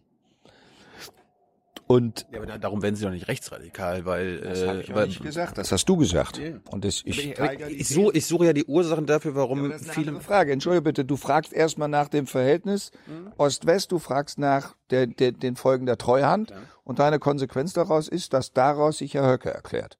Herr Höcke, Aber eine Frage. Ob ja, der- aber ob, Herr ob, Höcke ist äh, äh, aus Hessen und ist äh, verbeamteter Lehrer aus Hessen. Also das kann die Erklärung nicht sein, sondern wir haben tatsächlich zwei Elemente. Wir haben nach der Wende beginnen schon einen gewissen Anteil an extremen Rechtsextremen gehabt. Der NSU ist das Thema Rechtsextremismus. Der hat mordend in Deutschland eine Blutspur wir haben hinterlassen. letzten Mal drüber gesprochen, auch Ja. über deine Vergangenheit da. Ja, und ähm, deswegen sind so Leute wie der Rechtsextremist Röder hierher gekommen, um die Wehrmachtsausstellung hier in Erfurt zu schänden und zu zerstören. Und da war Böhnert und Mundlos ja dabei. Und ähm, das ist so die erste Ebene, mit der Rechtsextremismus sich mit Leuten verpaart hat, die tatsächlich so aus der Hooligan-Szene schon sehr nazi-affin waren. Das ist aber nicht der Viertel, das Viertel der Menschen, die am Ende AfD wählen, sondern da kommt ein anderer Mechanismus. Das wissen wir seit dem Brandanschlag auf die Erfurter Synagoge. Da wurde erhoben, das ist die älteste und längste soziologische Langzeitstudie, die es in Deutschland gibt. Das ist der Thüringen-Monitor. Und in dem Thüringen-Monitor waren immer eine gewisse Affinität an Totalitären, an an einer Bereitschaft, sich zu unterwerfen oder das soll doch einer mal bestimmen. Und da kommt schon ein Stück weit DDR und auch die Form, wie die DDR regiert worden ist, raus. Indem man eine bestimmte Heilserwartung an die da oben hatte. Und ich will das mal an einem Beispiel sagen. Wenn man zur DDR-Zeit als Bürger der DDR gesagt hat, ich gehe nicht wählen, dann kamen sofort drei von der Partei und haben gesagt, warum gehst du nicht wählen? Mein Vater, fünf Minuten vor sechs, äh, an einem Sonntag, wenn er gewählt wurde, er war auch nie wählen, kam sein Kumpel von der Polizei, hat ihm gesagt, komm mal, Genau. wir, wir fahren zum Wahllokal, wurde mit dem Polizeiauto hingefahren, musste abstimmen und dann war wieder alles gut. Genau, wenn er aber den Polizisten gefragt hätte, ob er ihn gerade zwangsweise hingeführt hätte, hätte er immer gesagt, nee, es war ich als Kumpel bin mit ihm gegangen. Bürgerhilfe. Genau, und ich kenne das von meinem Halbbruder, der lag im Krankenhaus in Magdeburg und dann kam die fliegende Wahlurne aus dem Dorf. Was? Die fliegende Wahlurne, so hieß das. Die haben einfach die Wahlurne in Trabi gestellt und sind nach Magdeburg gefahren und haben ihn wählen lassen. Hab ich noch nie gehört. Ja. Und ähm, diejenigen, die aber frühzeitig gesagt haben, mir fehlen Dachziegeln, die haben dann gesagt, ich gehe nicht wählen. Weil ihr habt mir die Dachziegel nicht geliefert. Also ihr habt nicht dafür gesorgt, dass Dachziegeln da sind. Oder Badewannen war ein sehr beliebtes Mangelprodukt. Und auf einmal, wenn Wahlen anstanden, dann hatte man was bewirkt. So, jetzt kam das westdeutsche System. Und jetzt hat der Bürger gesagt, ich habe aber keine Arbeit. Na, das westdeutsche System gesagt, ist mir doch egal. Ob du wählen gehst oder nicht, interessiert mich nicht. So. Und dann gab es eine Zeit lang eine Geschichte, die hieß immer, wenn ich PDS wähle, quietscht Berlin. Und wenn Pfarrer Hinze rote Socken in die Kamera gehalten hat, wurden wir gewählt. Also Damals war ich noch nicht in der PDS, aber ich habe das immer beobachtet. Da habe ich gesagt, ist interessant. Hm. Man muss eine Ausgrenzung praktizieren und schon gibt es eine Identifikation. Und dasselbe vollzieht sich derzeit wieder mit der AfD. Also, im Moment ist es so, man schimpft immer über die AfD, aber man lädt sie in jede Talkshow ein. Man gruselt sich nach jedem Wahltag und sagt dann, oh, die im Osten wählen wieder so rechtsradikal, ist alles so braun. Aber man schleppt dann anschließend das durch alle Sondersendungen. Mindestens drei Brennpunkte extra. Und ähm, das ist sowas, was dann am Ende die Gaulands und die Höckes und die Kalwitz irgendwie interessant macht. Das rechtfertigt gar nichts. Das entschuldigt auch nichts. Aber ich habe keine Lust, dass man immer nur sagt, aus, Ost, aus westdeutscher Sicht, Ostdeutschland wählt komisch. Das hat schon Edmund Stoiber gesagt und hat es aber damals gegen die PDS gemeint und hat das ja auch ausgesprochen. Wenn die weiter im Osten so wählen, dann kriegen die keine Fördermittel mehr. Und dann hat man immer gesagt, das ist doch keine Art des Umgangs miteinander. Und deswegen sage ich, ich habe keine Lust. Die AfD kennt nichts anderes als Empörung. Die AfD besteht nur aus Empörung. Das ist alles, was sie hat. Ihr ganzes politisches Konzept ist Empörung. Merkel muss weg. Wir brauchen einen Systemwechsel. Es muss jetzt erstmal um Deutsche für Deutsche gehen. Und all solche Geschichten. Und alles irgendwie hintereinander weg. Und dann ist das Einzige, was wir über die AfD wieder haben, Empörung. Das ist mir zu wenig. Ich möchte, dass man dann mit den Bürgern auch darüber redet, dass man sagt, wenn Deutschland first heißen soll, wie es Herr Trump schon entwickelt hat mit America First. Was bedeutet das Deutschland den deutschen Ausländer raus? Was bedeutet das am Ende, wenn man vor der Zentralklinik in Bad Berka steht und auf einmal alle ausländischen Pflegekräfte und Ärzte das Krankenhaus verlassen? Dann steht auch der letzte Nazi ganz alleine da und muss sich seinen braunen Scheiß vom Popo selber abwischen. Und wird große Schwierigkeiten damit haben. Deswegen glaube ich, wir müssen mit Menschen reden. Wir müssen auch darüber uns auseinandersetzen. Aber wir müssen auch darüber reden, dass es Dinge gibt, die in der DDR und in der Transformation von 30 Jahren eine gute Qualität entwickelt haben, dass sie für ganz Deutschland gut wären. Schwester Agnes. Westdeutsche wissen nie, von was ich rede. Das ist die Gemeindeschwester, die medizinisch ausgebildet ist und in der Gemeinde die Grundversorgung der älteren Bürger ganz normal abdecken kann. Das gab es in der DDR überall. Poliklinik gab es in der DDR überall. Ob sie gut ausgestattet war, das darf man bezweifeln. Aber mit den Möglichkeiten, die wir heute haben und dem System Polikliniken und Gemeindeschwestern, das wäre auch gut für den Pfälzer Wald, das wäre auch gut für Bremerhaven, das wäre gut für die Region, wo ich herkomme, Ostdeutsch-Scharmbeck und dem Teufelsmoor. Überall da, wo wir in ländlichen Räumen Probleme haben mit der medizinischen Versorgung, hätten wir eine gute Antwort. Und längeres gemeinsames Lernen bis zur Klasse 8 und danach erst die Sortierung wäre für unser Schul- und Bildungssystem in ganz Deutschland gut. Und eine gute Kinderbetreuung wäre für alle Frauen in ganz Deutschland gut, damit sie auch selber das Empfinden haben, dass sie arbeiten gehen können, dass es ihr Recht ist, arbeiten zu gehen und dass es eine Teilung, eine Rollenteilung gibt. Und letztlich gibt es ein Thema, bei dem man dann wirklich wieder mal merkt, wie rückwärtsgewandt sich Deutschland entwickelt. Der Paragraph 219a Strafgesetzbuch, also die Kriminalisierung von Frauenärzten, die auf ihrer Webseite sagen, welche Methoden der Verhängnisver Empfängnisverhütung und welche Methoden der Abtreibung es geben könnte, welche medizinischen Angebote da sind. Alleine, dass das Darstellen der Methoden schon zur kriminellen, äh, zum kriminellen Akt wird, macht deutlich, dass wir einen Schritt zurück machen. In der DDR am Ende, und ich will es auch nicht romantisieren, aber auch da muss man sagen, den 218 in dieser Form kannte man in der DDR nicht mehr. Und der wurde über den Einigungsvertrag dann wieder stabilisiert. Und dann hat man einen Kompromiss gemacht. Ich, mit Thomas mir sehr darüber gesprochen. Ja, ja, ja. Und dann hat man den Kompromiss gemacht. Und jetzt kriminalisiert. Übergangszeit gab's dann irgendwie, ne? Ja, und jetzt kriminalisiert man aber die Frauenärzte. In diesem Fall eine Frauenärztin aus Gießen. Und äh, da muss ich sagen, das finde ich bitter. Weil wir dann wieder darüber diskutieren müssen, dass das Selbstverständlichkeiten waren, die eigentlich für ostdeutsche Frauen undenkbar gewesen sind, dass sie wieder in Frage gestellt werden. Deswegen ist die Frage Kinderbetreuung, damit Abtreibung nicht die Normalität wird, eine gute Kinderbetreuung, eine gute Begleitung von Menschen, die Kinder haben, die groß werden und alleinerziehend sind und eine Kindergrundsicherung für jedes Kind, dass uns jedes Kind gleich viel wert wäre. Das wären mal Mindestbedingungen, damit wir wirklich auch wieder ein Klima schaffen, das äh, Menschen sich entscheiden, Kinder zu kriegen und nicht die Kriminalisierung der Abtreibung. Also ausdrücklich, ich finde, Abtreibung ist immer ein schwerer Eingriff in psychische Prozesse der Frau, die das aushält. Der Kerl, wir, Thilo, machen uns immer vom Acker. Deswegen ist meine Grundüberzeugung, Männer sollten einfach mal den Mund halten bei diesem Thema und nicht das Strafgesetzbuch verschärfen. Du meintest ja vorhin, industriell, wirtschaftlich geht's Thüringen gut. Gleichzeitig habe ich, hab ich auch von dir auch mal gehört, äh, Rassismus, Ausländerfeindlichkeit, allein das Image, ob nun, dass es in Thüringen Rassismus gibt, also Ausländerfeindlichkeit, ist dann doch wieder schädlich. Äh, wie passt das denn zusammen, dass es euch wirtschaftlich gut geht? Äh, also, weiß ich, ich hatte so verstanden, das ist schädlich für die Gesellschaft, aber auch so für die Wirtschaft, für die Ansiedlung, dass da keine Unternehmen herkommen, weil sie halt hier nicht, weil sie denken, hier sind lauter Rassisten. Na, erstmal ist es so, dass ähm, Rassismus immer schädlich ist, und zwar für diejenigen, die Rassismus erleben.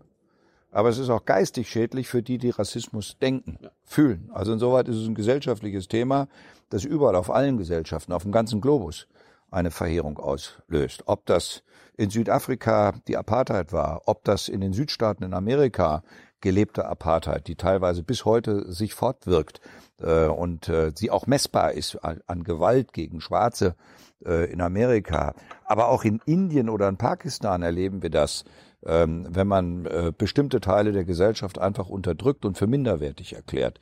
Insoweit ist Rassismus ein globales Thema. Es ist nicht nur ein deutsches oder ein Thüringer Thema. Ähm, dann kommt dazu ein Maß an Ausländerfeindlichkeit und an Ausländerverächtlichkeit. Das hat was damit zu tun, dass hier so gut wie keiner Nicht-Deutschen leben. Wir haben noch keine fünf Prozent nicht-deutscher Menschen. Das ist mit Westdeutschland überhaupt nicht vergleichbar. Und das führt dazu, und da erinnere ich mich an meine Kindheit in Ostdeutsch-Scharmbeck, ähm, da waren wir, die Kinder, die in Ostdeutsch-Scharmbeck geboren sind, waren trotzdem die Fremden. Wir waren die Kinder von Flüchtlingen, obwohl wir in dem Ort geboren sind. Hm. Aber wir waren die Mehrheit zum Glück in der Klasse, deswegen hatten wir auch eine Möglichkeit, uns zur Wehr zu setzen. Aber als die ersten italienischen Kinder kamen, das waren die Spaghettifresser. Also es soll mir auch kein Westdeutscher erzählen, dass es Ausländerfeindlichkeit in den 60er, 70er Jahren nicht gegeben hätte. Ganz im Gegenteil. Wer in Westdeutschland von Gastarbeitern geredet hat, der hat damit schon gezeigt, wie verächtlich er über diese Menschen redet, weil wer lässt schon einen Gast arbeiten? Und Gastarbeiter sollte heißen, die kommen drei Jahre, schuften für uns und verschwinden dann wieder. Jetzt ist die dritte, vierte, fünfte Generation da. Diesen Veränderungsprozess brauchen wir auch. Den müssen wir in Ruhe erleben. Den müssen wir aber auch transparent machen, damit die Menschen Mitstreiter sind und die, die aus anderen Nationen hierher kommen, nicht das Gefühl haben, unerwünscht zu sein. Und darin eingebettet ist sowas, was ich dann sage, Rassismus ist etwas, was auch für uns ein Riesenproblem wird. Wenn wir 345.000 Beschäftigte ersetzen wollen und ersetzen müssen, weil die in Rente gehen, dann brauchen wir genau so viele Menschen, die auch hier sind. Menschen, die geboren worden sind, Menschen, die aus Westdeutschland hierher kommen oder die aus Europa herkommen oder, wie wir es jetzt auch machen, in Vietnam ausdrücklich anwerben. Wir haben 340 junge Vietnamesen, die jetzt ihre Ausbildung machen. Und wir haben 220 Studierende aus Vietnam aktuell hier. Und ich habe mit der Regierung von Vietnam verabredet, dass wir uns zutrauen, 1000 junge Leute jedes Jahr hier auszubilden. Warum Vietnam? Warum China, Laos, Japan?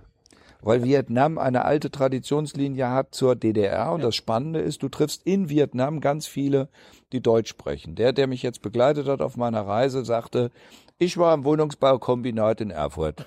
Und dann war ich beim Kapitän auf dem, äh, in Ho Chi Minh Stadt. Ähm, der sagte mir, ich war in Gera und spricht perfekt Deutsch. Und äh, seine Kinder sprechen schon wieder Deutsch. Und äh, daraus gibt es eine Affinität und tatsächlich die Unternehmer hier in Thüringen sagen, Vietnamesen, das ist toll, da kümmern wir uns und da sind die unglaublich engagiert. Und ich glaube, dass man damit Fremdenfeindlichkeit abbaut, dass der Unternehmer in einem Ort auch sagt, diese jungen Leute brauchen wir. Und wenn in der Normalität einer, eines Dorfes in Erscheinung tritt, dass es Menschen sind, die in dem Betrieb arbeiten. Wir haben einen großen Betrieb in Tambach-Dietharz, da sind mittlerweile, ich glaube, 500 neue Menschen aus Rumänien mittlerweile hierher gekommen. Und die leben dort, weil die Chefin äh, von diesem Betrieb eine Rumäniendeutsche ist. Und über die ist dieser ganze Veränderungsprozess auf einmal eingetreten. Da brauchen wir jetzt Baugrundstücke, weil die Familien wollen bauen. Das heißt, die wollen auch hier leben und die wollen auch hier bleiben. Und da muss man auch damit auch sowas wie eine Zuwanderungskultur, eine Willkommenskultur kombiniert mit einer Zuwanderungskultur auch kombinieren. Und Zuwanderung wird das Schlüsselelement der Zukunft für mein Bundesland sein. Eine Sache noch zum, zum, zum Rechtsruck. Äh, den Verfassungsschutz, den konntet ihr offenbar jetzt nicht hier abschaffen. Also ich weiß nicht, ob du den immer noch abschaffen willst. Die in Brandenburg wollen die Linken den ja abschaffen, in Sachsen auch. Äh, hier durch die Koalition ging das wahrscheinlich nicht. Kannst du gleich mal sagen, ob du ihn abschaffen willst. Aber funktioniert der thüringische Verfassungsschutz zumindest anders als der Rest im Land? Man muss immer darauf hinweisen, unser Thüringer Verfassungsschutz war in den Komplex NSU tief mit verstrickt. Ja. Und das Mindeste an Verantwortung, was sich der äh, Thüringer Verfassungsschutz sagen lassen muss, ist, dass er nicht verhindert hat, dass diese Morde passiert sind. Und dass die sagen, die Zielverhandler der Polizei, sie sagen, dass sie immer am richtigen Ort waren, aber immer zum falschen Zeitpunkt. Dieser Teil wird uns nicht von den Schultern genommen. Deswegen haben wir gesagt, und aus dieser Begründung haben wir auch gesagt, wir, also wir als Linke, wir wollen dieses Landesamt für Verfassungsschutz abschaffen. Das war unsere Herangehensweise. Wir haben uns in der Koalition dazu nicht durchsetzen können, aber wir haben eine Vereinbarung geschlossen, dass die Leitung des Hauses neu geordnet wird. Und ich finde, da haben wir eine kluge Entscheidung getroffen. Wir haben einen Triumvirat als äh, Leitungsgremium eingeführt, damit es keinen Alleinherrscher mehr gibt. Da hat dieses Bundesland und dieses Bundesamt ganz, ganz schlechte Erfahrungen mitgemacht. Mit äh, Vögeln, die dann auf Fahrrädern rumgefahren sind, die angeblich mit Fahrrädern auch im Amt rumgefahren sind, auf dem Flur rumgefahren sind, mit einem Vogel, äh, der äh, sich Präsident nannte und auf die Frage, wie er denn Präsident geworden ist, äh, im Untersuchungsausschuss geantwortet hat, das war, wüsste er nicht mehr, er wäre betrunken gewesen und hätte am nächsten Morgen seine Er- Ernennungsurkunde in seiner Jacke gefunden. Das waren die Leute, die dieses Landesamt geführt haben. Also deswegen sage ich, so ein Landesamt ist überflüssig wie ein Kropf. Nein, so ein Landesamt ist auch gefährlich, weil es ähm, die Zielfahnder der Polizei nicht in die Lage versetzt hat, zum Beispiel Mundlos, Böhner, Zschäpe rechtzeitig einzusammeln. Und die Zielfahnder haben eigentlich alle gekriegt, die sie kriegen sollten. Und nur diese nicht. Und offenkundig, und wenn dann der Satz von den fäll- fällt, wir waren immer am richtigen Ort, aber immer zum falschen Zeitpunkt. Und bei uns bleibt der Verdacht, dass man uns an der Nase herumgeführt hat. Das ist das, warum ich so sage, das kann man nicht einfach unter den Tisch kehren.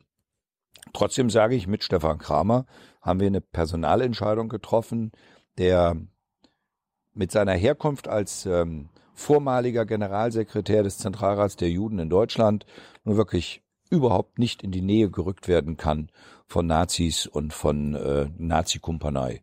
Das war eine Entscheidung, die wir bewusst im Kabinett getroffen haben und äh, wo ich auch den Innenminister sehr, äh, sehr unterstützt habe, dass er diese Personalentscheidung trifft. Ähm, und dann haben wir einen Staatsanwalt mit in die äh, in das Landesamt ge, äh, entsandt, der die Kontrollfunktion mit übernimmt und einen sehr guten Verwaltungschef, damit wirklich dieses Amt sich an bestimmte Grundprinzipien einfach äh, halten muss. Also muss es jetzt nicht mehr abgeschafft werden.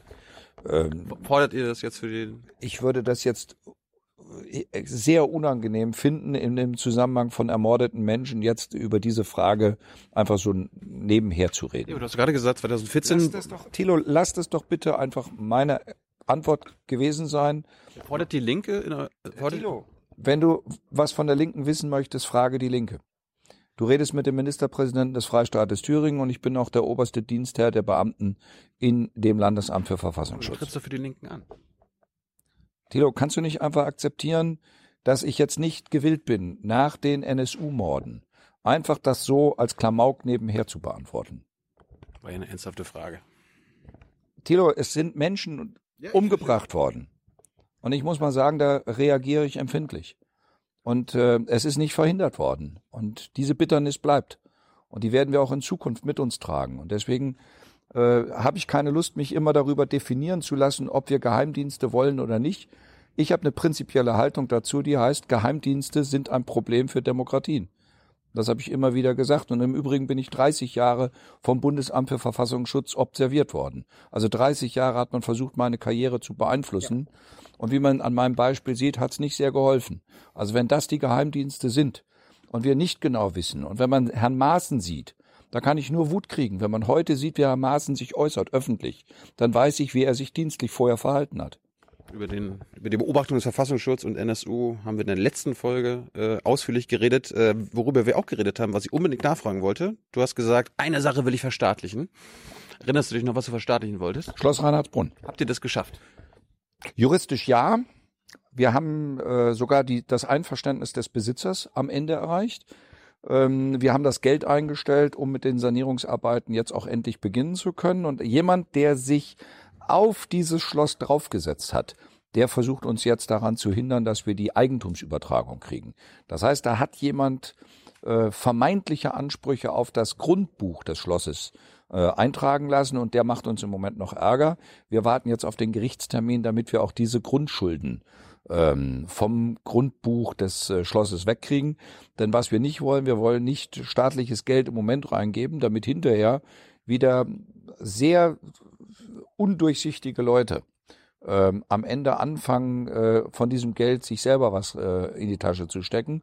Wir wollen, dass das Geld nicht in un dunkle Kanäle fließt, sondern wir wollen, dass Geld für das Schloss endlich eingesetzt wird und das Schloss muss saniert werden. Deswegen bin ich froh, dass wir die ersten in Deutschland sind, die nach Denkmalschutzrecht eine Enteignung durchgesetzt haben und damit kommt das Schloss in Staatseigentum. Ist dir in den, fünf, in den letzten vier Jahren was anderes eingefallen, was man noch verstaatlichen kann? Ähm, Eisdielen? Eisdielen? Ja, hilft aber nicht. Nee. nee, wir haben leckeres Eis auf der Kremer Brücke, das würde ich ungern verstaatlichen.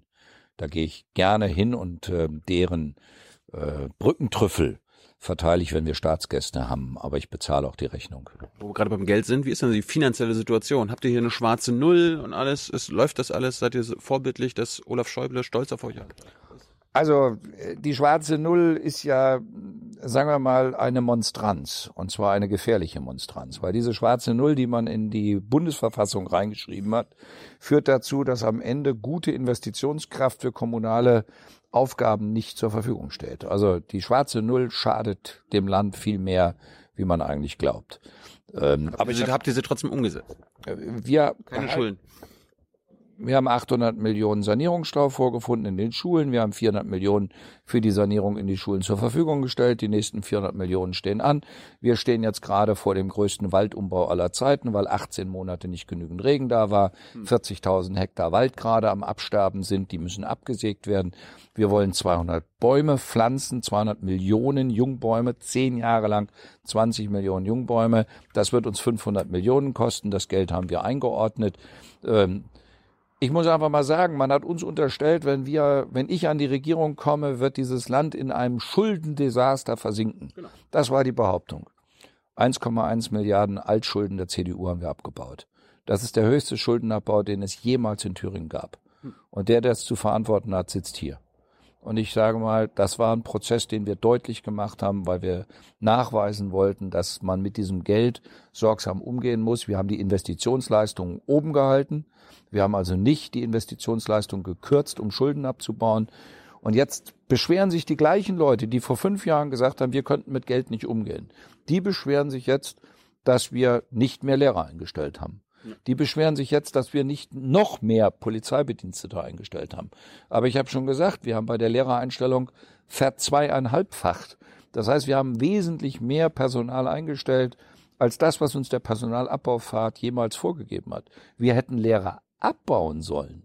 Das war die Vorgabe, die man uns hinterlassen hat. Und wir haben Lehrer aufgebaut, Polizeibedienstete eingestellt. Die FDP hat heute bekannt gegeben, wenn sie in den Landtag kommt, dann werden sie 8000 Stellen in fünf Jahren abbauen. Das sind 20 Prozent unseres gesamten öffentlichen Dienstes.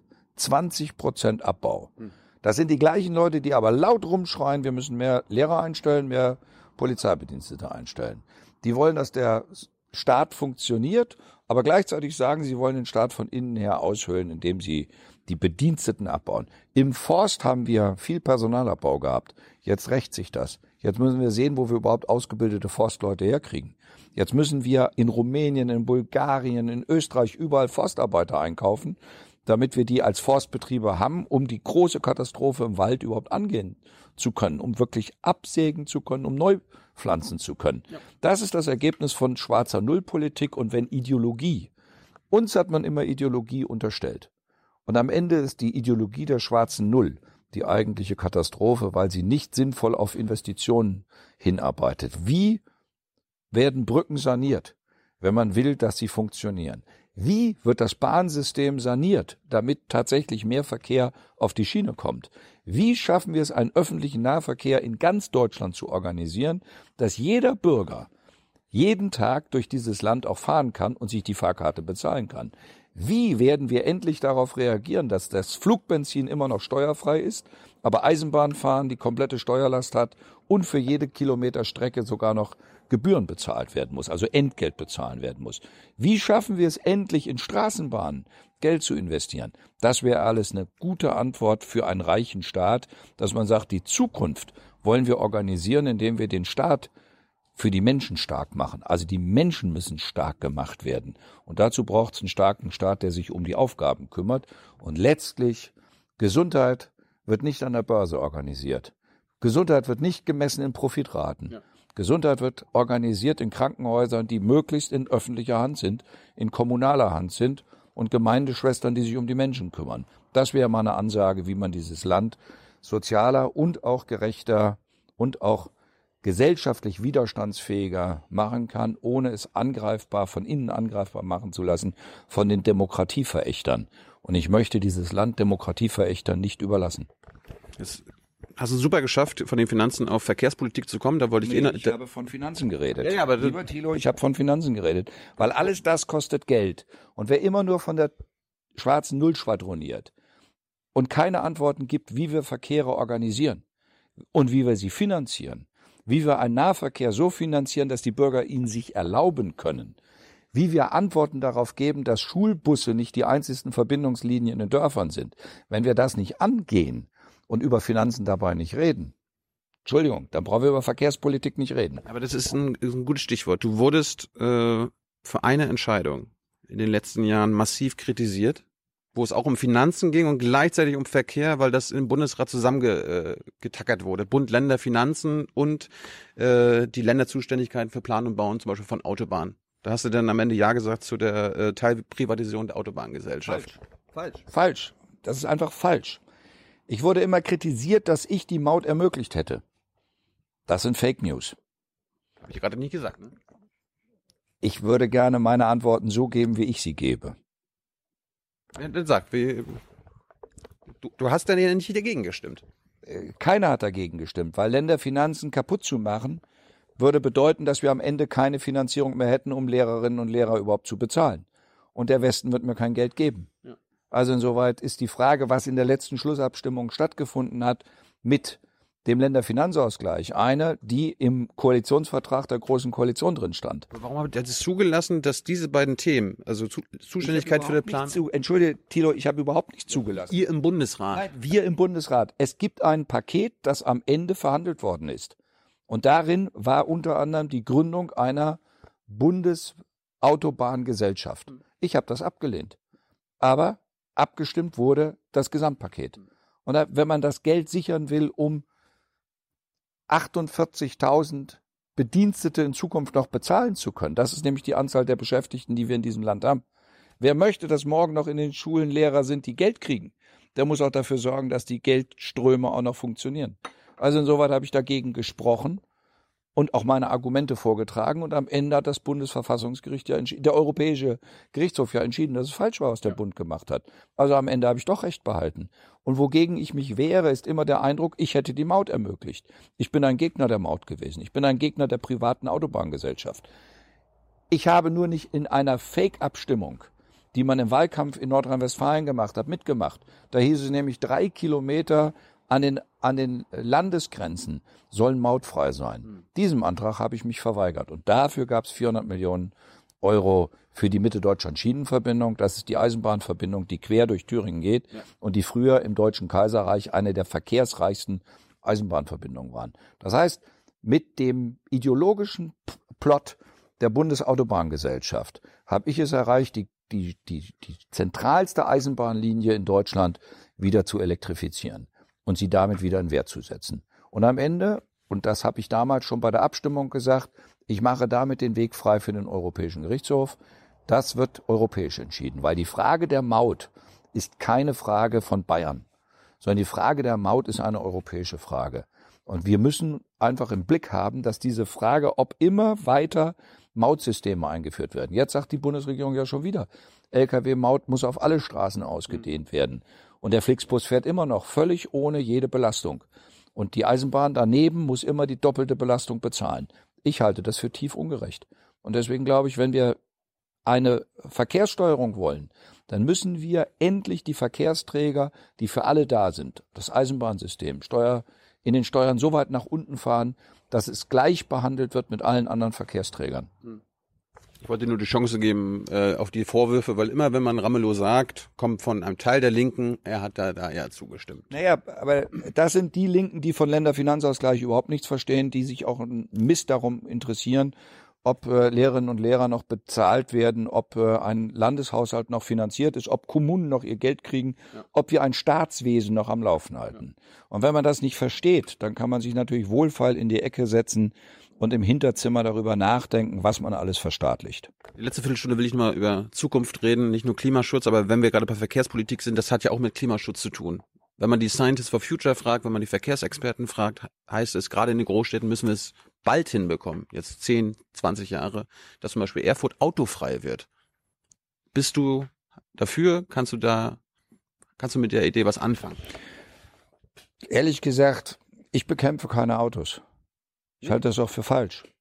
Ich äh, kämpfe für einen öffentlichen. Du kämpfst keine SUVs? Tilo, hör bitte auf, mir Dinge zu unterstellen, die ich gar nicht gesagt habe. Wenn du jetzt, nein, das war jetzt eine Frage. Entschuldige, Frage. Ja, du fängst an und legst was anderes nach.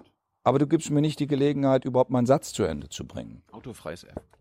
Ja, und da sage ich, ich bekämpfe keine Autos, sondern ich möchte, dass wir einen Nahverkehr haben, dass man auf Autos verzichten kann. Ich rede über ein Angebot. Und wenn das Angebot nicht so gemacht wird, dass die Menschen von A nach B kommen, dann wird es nicht funktionieren. Dann den Menschen zu verbieten, sie sollen auf Auto verzichten, halte ich für ein, eine Geschichte, die am Ende wieder den Menschen im ländlichen Raum einen weiteren Schaden zufügt. Es geht doch um die Stadt. Ich rede jetzt hier von Erfurt als Beispiel, nicht vom Land. Da bin ich, äh, verstehe ich, dass du da das Auto, da braucht man das Auto. Thilo, darf ich dich, also du lebst, glaube ich, in Berlin. Jawohl. Ja, du hast es ganz einfach. Als ich in Berlin gelebt habe, habe ich auch kein Auto gehabt. Ich habe kein, keins besessen, ich brauchte keins. Weil das, was ich in Berlin zu erledigen hatte, konnte ich alles mit den Öffis machen. Funktioniert wunderbar. Wenn ich einkaufen fahren wollte, habe ich Carsharing, ich habe heute noch Carsharing, hol mir das Auto, fahr zum Einkaufen. Aber lieber Thilo, irgendwie müssen die Menschen zu ihrem Arbeitsplatz kommen. Irgendwie müssen die Menschen in die Bereiche der Stadt kommen, die pendeln jeden Tag ein. Fahrrad. Ah, Bahn. super, coole Geschichte. Du kommst aus Südthüringen und fährst mit dem Fahrrad nach Erfurt. Na, du bist mir jemand. Also ich meine, das ist so, wo ich dann denke, ja, wenn man Menschen einfach nur schikanieren will, muss man es so machen. Das äh, äh, scheint mir der falsche Weg zu sein. Ich jetzt ein bisschen provozieren, lässt dich auch provozieren. Ich würde gerne ernsthaft über Politik reden und nicht Klamauk machen. Und ernsthaft über Politik reden heißt, ich brauche ein Nahverkehrssystem, dass man mit einer Fahrkarte durch ganz Thüringen fahren kann. Klar. Wir haben jetzt gerade das Ausbildungsticket eingeführt. Ein einziger Landkreis weigert sich bis heute, eine CDU-Funktionsträgerin, die als Landrätin sich einfach weigert und sagt, in meinem Landkreis kriegen die Auszubildenden dieses Ticket nicht. Hm. In ganz Thüringen gilt das Ticket für Auszubildende und die dürfen damit 365 Tage alle Nahverkehrssysteme benutzen. Und das würde ich gerne für alle Bürger haben. Ich würde es gerne für alle Studierenden haben, ich würde es gerne für alle Schüler haben, ich würde es gerne für alle Abiturienten haben, für die gibt es nämlich im Moment kein Angebot. Und ich würde es für jeden Bürger gerne ganz normal haben. Und ich möchte nicht, dass der jeweilige Landkreis sagt, wo er noch einen Bus hinfahren lässt und wo nicht. Wir haben gerade so einen Streitfall in Südthüringen. Da sagt der eine Landkreis in die kreisfreie Stadt, der Bus, den finanzieren wir nicht mehr. Das Ergebnis ist, dass 60 Busse an dem Tag, also am Tag, nicht mehr fahren. Und das ist ein Problem. Hm. Und deswegen kann ich nicht einfach nur sagen, na ja, ich äh, definiere ein bisschen autofreies Thüringen. Natürlich kann man die Innenstadt von Erfurt äh, autofrei gestalten. Da muss man aber sagen, wie man nach Erfurt reinkommt. Hm. Und deswegen habe ich ganz klar, mein, mein, mein Schwerpunkt liegt auf Mobilität. Und Mobilität muss das ganze Jahr über zur Verfügung stehen. Aber es muss in Zukunft emissionsfrei passieren. Das erkennst du an. Darum rede ich ja von Autos, es geht ja nicht um die Elektroautos. Ich hatte gerade darauf hingewiesen, was es heißt, wenn man emissionsfreie Tretroller in der Innenstadt hat. Das ist die größte Umweltfrevel aller Zeiten. Also nur weil es mit Strom getrieben wird, ist es trotzdem nicht sauber, sondern es wird anschließend weggeschmissen. Der durchschnittliche Lebenszyklus eines Tretrollers mit Elektroantrieb ist 28 Tage. Ich halte das für keine gute Antwort. Deswegen emissionsfrei ist weit mehr wie nur so ein Tretroller oder ein Elektromoped, das nur 400 Ladezyklen hat. Emissionsfreiheit heißt, wir brauchen einen Schienenverkehr, der auch emissionsfrei funktionieren ja. kann. Also Wasserstoffzüge, die bestellen wir gerade. Wasserstoffzüge, wir haben 70 Prozent unserer Schienenangebote, die keine Oberleitung haben. Da werden wir auch keine Oberleitung bekommen, hm. weil darauf zu wenig Verkehr ist. Was besser wäre, mit Brennstoffzelle und Wasserstoff tatsächlich zu sorgen dafür, dass die Emissionsfreiheit über Wasserstoff hergestellt wird. Und die Wasserstoffkomponenten haben wir alle in Thüringen. Wir haben den Elektrolyseur, der kommt aus Neuhaus-Schirschnitz. Wir haben die Elektro, wir haben die Wasserstofftankstelle, die kommt von Maximator in Nordhausen. Wir haben die einzelnen Komponenten. Wir haben sogar Jena Batteries, eine, ein Forschungszentrum, in dem an Batterietechnologie gearbeitet wird, die keine Lithiumtechnik brauchen, also keine seltenen Erden, keine Umweltbelastung sind. Und wir haben beim IKTS in Hermsdorf ein Batterieforschungszentrum, die sich um Keramik kümmern, also keramische Batterien. Und wenn man die Dinge zusammen nimmt, kommt man zu einem anderen Mix an Verkehrsträgern. Und da müssen wir hin, dass diese Verkehrsträger tatsächlich nachhaltig sind und ich halte zum Beispiel Züge, die mit Wasserstoff fahren, für nachhaltiger. Ich halte auch Schwerlastverkehr, Busse, LKWs mit Brennstoffzelle wesentlich nachhaltiger, als wenn wir sie versuchen, mit riesigen Batteriepacks aufzuladen. Weil je größer diese Einheiten sind, die da fahren, also große Busse zum Beispiel, wir haben mehrere Elektrobusse, die finanziert unser äh, Umweltministerium, das ist auch toll. Die sind alle nur in Stadtlinien. Da, wo es den ganzen Tag von A nach B immer hin und her geht, da kann man sie einsetzen. Weil du musst sie am Ende immer wieder an Ladestationen rankriegen. Die Frage nochmal ist trotzdem, was machen wir am Ende, wenn die Batteriepacks auch am Ende ihrer Ladezyklen mhm. sind? Und deswegen lohnt es sich gleichzeitig bei diesen Transporten über Brennstoffzelle und Wasserstoff zu arbeiten. Was ist das attraktivste Verkehrsmittel im Jahr 2019 in Thüringen und was sollte es am Ende deiner nächsten angenommen, du wirst wieder Ministerpräsident äh, 2024 sein? Es, es gibt kein einzelnes. Das attraktivste ist, ist glaube ich, immer das Auto. Für alle Thüringer. Das weiß ich nicht. Da ich äh, von Mobilität die ganze Zeit rede, scheinst du sehr autozentriert zu sein. Weil Mobilität zum Beispiel, also ich will dir mal sagen, was attraktives, äh, ein attraktiver Verkehrsträger ist, der mich richtig umgehauen hat. Das ist die Mitfahrbank. Hm. Das kennst du gar nicht. Mitfahrautos, Mitfahrgelegenheiten. Siehst du? Und in Thüringen gibt's Mitfahrbänke. Was ist das? Das sind Bänke, die am Ortsausgang stehen und da steht drauf, wo man äh, hin will. Und da setzt man sich hin und dann kommt einer mit dem Auto vorbei und sagt, ah, da sitzt jemand auf der Mitfahrbank, hält an und nimmt ihn mit. Hm. Und die haben wir mittlerweile in ganz vielen Dörfern. Und ich bin ganz begeistert. Das ist eine reine Initiative von Menschen, von, von Bürgern in diesen Dörfern, die sagen, das ist eine Möglichkeit, dass wir etwas gemeinsam nutzen. Ich nenne das attraktiv. Und die Frage, wie man äh, ein Auto mit mehreren Leuten nutzt, ich nenne das attraktiv. Am Ende bleibt die Frage, ob wir ein Mobilitätsangebot haben und da bleibe ich einfach konsequent. Wir haben Dörfer, die sind kleiner als 100 Einwohner. Dort lohnt es sich nicht, permanent mit dem 60er Bus hinzufahren. Also ist die Frage, ob wir es endlich schaffen, dort ein Angebot zu unterbreiten, dass ein Rufbus und ein Anrufsammeltaxi als Ergänzung des öffentlichen Personennahverkehrs mit eingesetzt wird. Mein Ziel bleibt immer noch, dass man ohne ein Auto, das von 24 Stunden, 22 Stunden vor der Tür steht, auch ohne dieses Auto durch dieses Land kommt. Und das ist das Beispiel. Ihr in Berlin habt einfach einen attraktiven Nahverkehr, der gut funktioniert. U-Bahn, S-Bahn, die Ringbahn, die Busse und alles, was dazugehört. Das ist im ländlichen Raum so nicht machbar. Also müssen wir den ländlichen Raum neu denken. Und ich will es mal so sagen, das, was Uber geschafft hat, ausschließlich privatrechtlich zu organisieren und als Profitmodell zu organisieren, die dahinterliegende Software, die würde ich mir mal als öffentliches Angebot wünschen. Das wäre ein neuer, neuer Denkansatz, um zu sagen, Uber öffentlich. Und äh, dann Wie zu habt ihr denn eine Startup-Szene? ja, ja, das auch zu entwickeln. Und das ist der Auftrag, den ich gegenüber den Geschäftsführern der Nahverkehrsgesellschaften mit in die Diskussion gestellt habe. Lass uns die Verkehrsträger alle digitalisieren. Da liegt eine ganz andere Chance drin. Am Ende die Digitalisierung auch zu nutzen als einen nutzbaren Wert. Und deswegen sage ich nochmal, ich bekämpfe keine Autos. Wir sind ein großes Automobilzulieferland. Wir haben eine ganze Menge an Arbeitsplätzen, die in der Automobilzulieferbranche äh, tätig sind. Die leiden alle unter demselben, unter derselben Fragestellung. Was passiert eigentlich, wenn der Verbrennungsmotor, also der klassische Benzin- und Dieselmotor vorbei ist? Und äh, wie kriegen wir die Arbeitsplätze umgebaut? Wie kriegen wir sie weiterentwickelt? Dass es andere Möglichkeiten gibt, wie Mobilität im Vordergrund steht und auch die Möglichkeit, einzeln zu sagen, das Auto, das ich in Zukunft haben möchte, das wertbeständig ist, ist eins, mit dem ich tatsächlich durchs Land komme, aber nur dann, wenn ich es brauche. Wir haben nicht mehr so viel Zeit. Darum, sag mir mal in Sachen Klimaschutzpolitik. Was ist dein Ziel? Wann wird Thüringen klimaneutral sein? Also wann wird zum Beispiel, wann wird die Wirtschaft keine CO2-Emissionen mehr machen? Und so? Was du unter klimaneutral verstehst, könnte ich mit dir darüber reden, weil ich höre immer klimaneutral und denke, was meint das? Ja, die, die Wirtschaft meint, wir brauchen unsere CO2-Emissionen nicht senken, wir müssen einfach genauso viel kompensieren. Bist du die Wirtschaft? Nein, Die Klima- die Umwelt- und Klimaschützer sagen, ab bis, 2005, bis 2050 müssen wir schaffen, dass wir keine CO2, kein CO2 mehr emittieren. Also zum Beispiel mit dem, was wir herstellen, was wir produzieren und so weiter und so fort.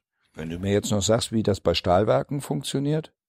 Ja, zum Beispiel ThyssenKrupp ist ja gerade dran, ne, dass sie das äh, ja auffangen wollen, dann, wenn sie Ja, das, das kann verbrennen. ja sein, aber ich möchte nur gerne technisch wissen, da- weil Das, das weiß ich ja nicht, aber irgendwie, äh, es, Ja, aber du, du musst ich- da, du musst da Ziele haben. Ich, Entschuldigung, ich muss nicht wissen, was, aber ich soll es als Ziel haben. Was ist das denn für eine Politik? Aber äh, auch du musst dich doch an den Pariser Klimavertrag halten und da sind wir, wir müssen bis Ja, noch, noch, noch mal, ich habe dich einfach nur gefragt. Und offenkundig ist dir das nicht recht, dass man dir dann mal zurück die Frage stellt, was fragst du mich da eigentlich? Also was meinst du damit? Klimaneutral. Wir haben ein Stahlwerk in Unterwellenborn. Schalte ich das ab, dann ist es klimaneutral. die Klimaneutralität der ersten, also die, die Verbesserung der Klimaneutralität in Deutschland in den letzten 30 Jahren, weißt du, wie die erreicht worden ist? durch die Stilllegung im Osten. Genau, die DDR ist abgewickelt worden, die Betriebe sind stillgelegt worden. Damit war die Emittierung vorbei. Wir brauchen- Wenn das, das der Plan ist, dann könnten wir doch jetzt mal sagen, jetzt legen wir noch den Westen still und dann haben wir gar nichts mehr. Ich will wissen, ob du deinem Stahlwerk sagst, ihr habt bis 2040, ihr habt 20 Jahre Zeit, es zu schaffen, dass ihr kein CO2 mehr emittiert. Ich darf dir einfach sagen, dass das Stahlwerk gerade darunter leidet, dass aus China der für einen halben Preis das Stahl kommt und da fragt keiner, wie es mit der Emittierung weitergeht. Das ist nicht die Frage, jetzt lenkst du ab. Das ist die, nee, ich lenke überhaupt nicht ab. Wir leben in der Marktwirtschaft. Wer Stahl verkaufen will, muss Stahl auch anbieten. Wer den Stahl auf einmal für den halben Preis angeboten kriegt, aber mit der dreifachen Emittierung von CO2, der fragt, liebe Politik, was habt ihr gemacht, damit der Stahl in Europa überhaupt geschützt wird? Dann wird sich das Stahlwerk ja eh nicht halten, wenn die Preise so sind, wie sie sind. Ja, wenn ich deiner Logik folge, legen wir sie still. Warum wurde in diesem Jahr erst ein neues Windkraft, äh, ein, ein Windrad gebaut in Thüringen? Das ist ja, also, wo du die Information her hast, BMWE hat Ah. gestern auf Twitter sogar noch geantwortet. hat er gesagt, ein Windkraft ist Ein netto, ein neues äh, Windrad. Zwei wurden irgendwie abgebaut oder doch nicht mehr installiert. Nee, das tut mir leid. Da, äh, dann habe ich äh, irgendwie Windkraftanlagen besucht, die müssen irgendwie vom Mond gekommen sein. Also, äh, Entschuldigung, ich habe äh, eine Rundreise mit unserer TEGA gemacht, also mit der Fachstelle für Windkraft Ja. und habe mir sehr viele neue angeguckt. Und äh, das, was im Moment gemacht wird, ist tatsächlich Windkraft äh, Repowering. Das heißt, es werden An Anlagen abgebaut und dann wird eine doppelt oder dreifach so hohe leistungsfähige dorthin gestellt. Ich würde gerne wissen, wie viele neue Windräder. Wie du jetzt von, von Windkraft auf Stahl? Darf ich einfach mal sagen? Zum Beispiel die Kuppeln für Windkraftanlagen, die Enercon herstellt, die werden in Thüringen im Stahlwerk ähm, gegossen bei äh, der entsprechenden, bei der entsprechenden Gussfirma.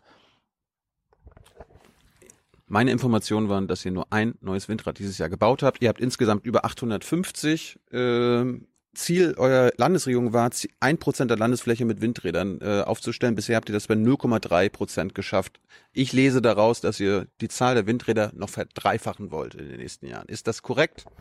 Lieber Thilo, offenkundig warst du in Thüringen in den letzten Monaten nicht unterwegs und hast die Tausenden von Demonstranten nicht gesehen, die mittlerweile vor jedem Dorf stehen und sagen, wir wollen hier keine Windkraftanlage.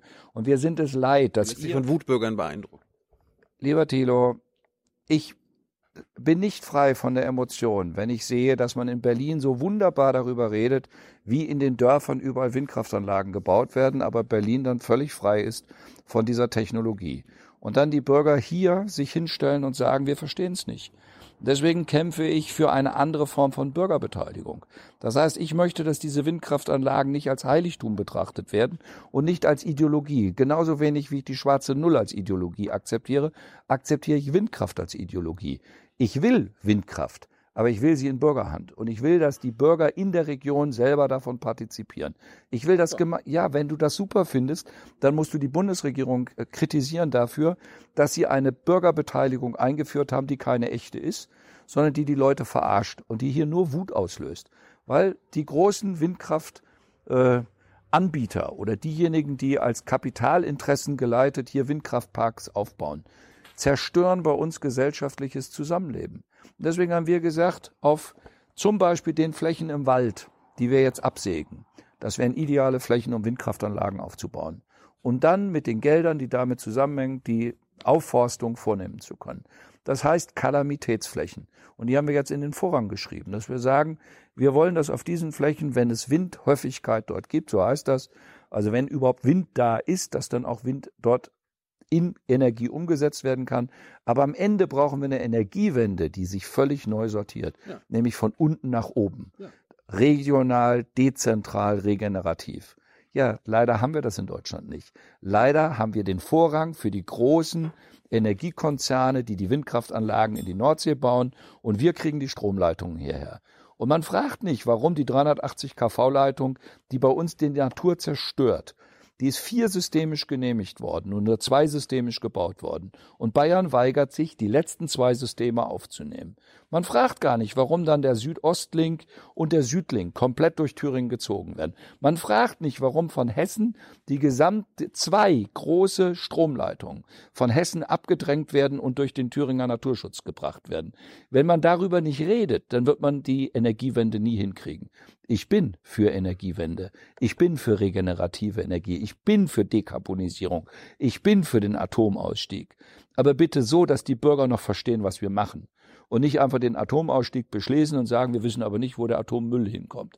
Oder die Kohleausstieg beschließen und dann sagen, wir wissen aber nicht, wie die Leitungen durchs Land gebaut werden, weil wir bauen die Windkraftanlagen in die Nordsee oder in die Ostsee und nach Bayern werden dann Stromanlagen durchgebaut. Der, ganz Deutschland wird als Kupferplatte ausgebaut. Dabei könnten wir überall, in jedem Dorf, so viel Energie selbst herstellen, wie wir selbst verbrauchen. Hm. Das wäre die richtige Herangehensweise und das müssten wir fördern. Dazu müsste das EEG aber geändert werden. Oder die Chance der CO2-Bepreisung dazu führen, dass endlich die Leute im Dorf einen Mehrwert haben von dem, was da an Energie gebaut wird. Deswegen kämpfe ich nicht einfach nur sinnlos für irgendwelche großen Windparks, sondern ich kämpfe für eine Energiewende, bei dem die Menschen in den Dörfern sagen, das ist unseres, das gehört uns, darum kümmern wir uns und davon haben wir einen Wert, nämlich den Wert, dass wir auch preiswerteren Energie, preiswertere Energie bekommen können. Im Moment ist es so, wir haben den höchsten Strompreis aller Zeiten und jede Windkraftanlage, die dazukommt, treibt den Strompreis noch hoch, weil tatsächlich die Grundenergie nicht rausgenommen wird. Das ist das Thema hochspekulativ durch wenige Konzerne, die es kontrollieren. Und die ganze Last dazu haben die Bürger alleine zu tragen. Und dagegen wehre ich mich, gegen diese Form der einseitigen Betrachtung. Ich bin für regenerative Energie. Aber wir, wir, müssen zum Schluss kommen. Die, äh, wir bekommen hier schon Zeichen. Aber eine kannst du ganz kurz beantworten. Haben die Fridays for Future äh, Schüler und Schülerinnen denn recht, was sie fordern? Ja klar.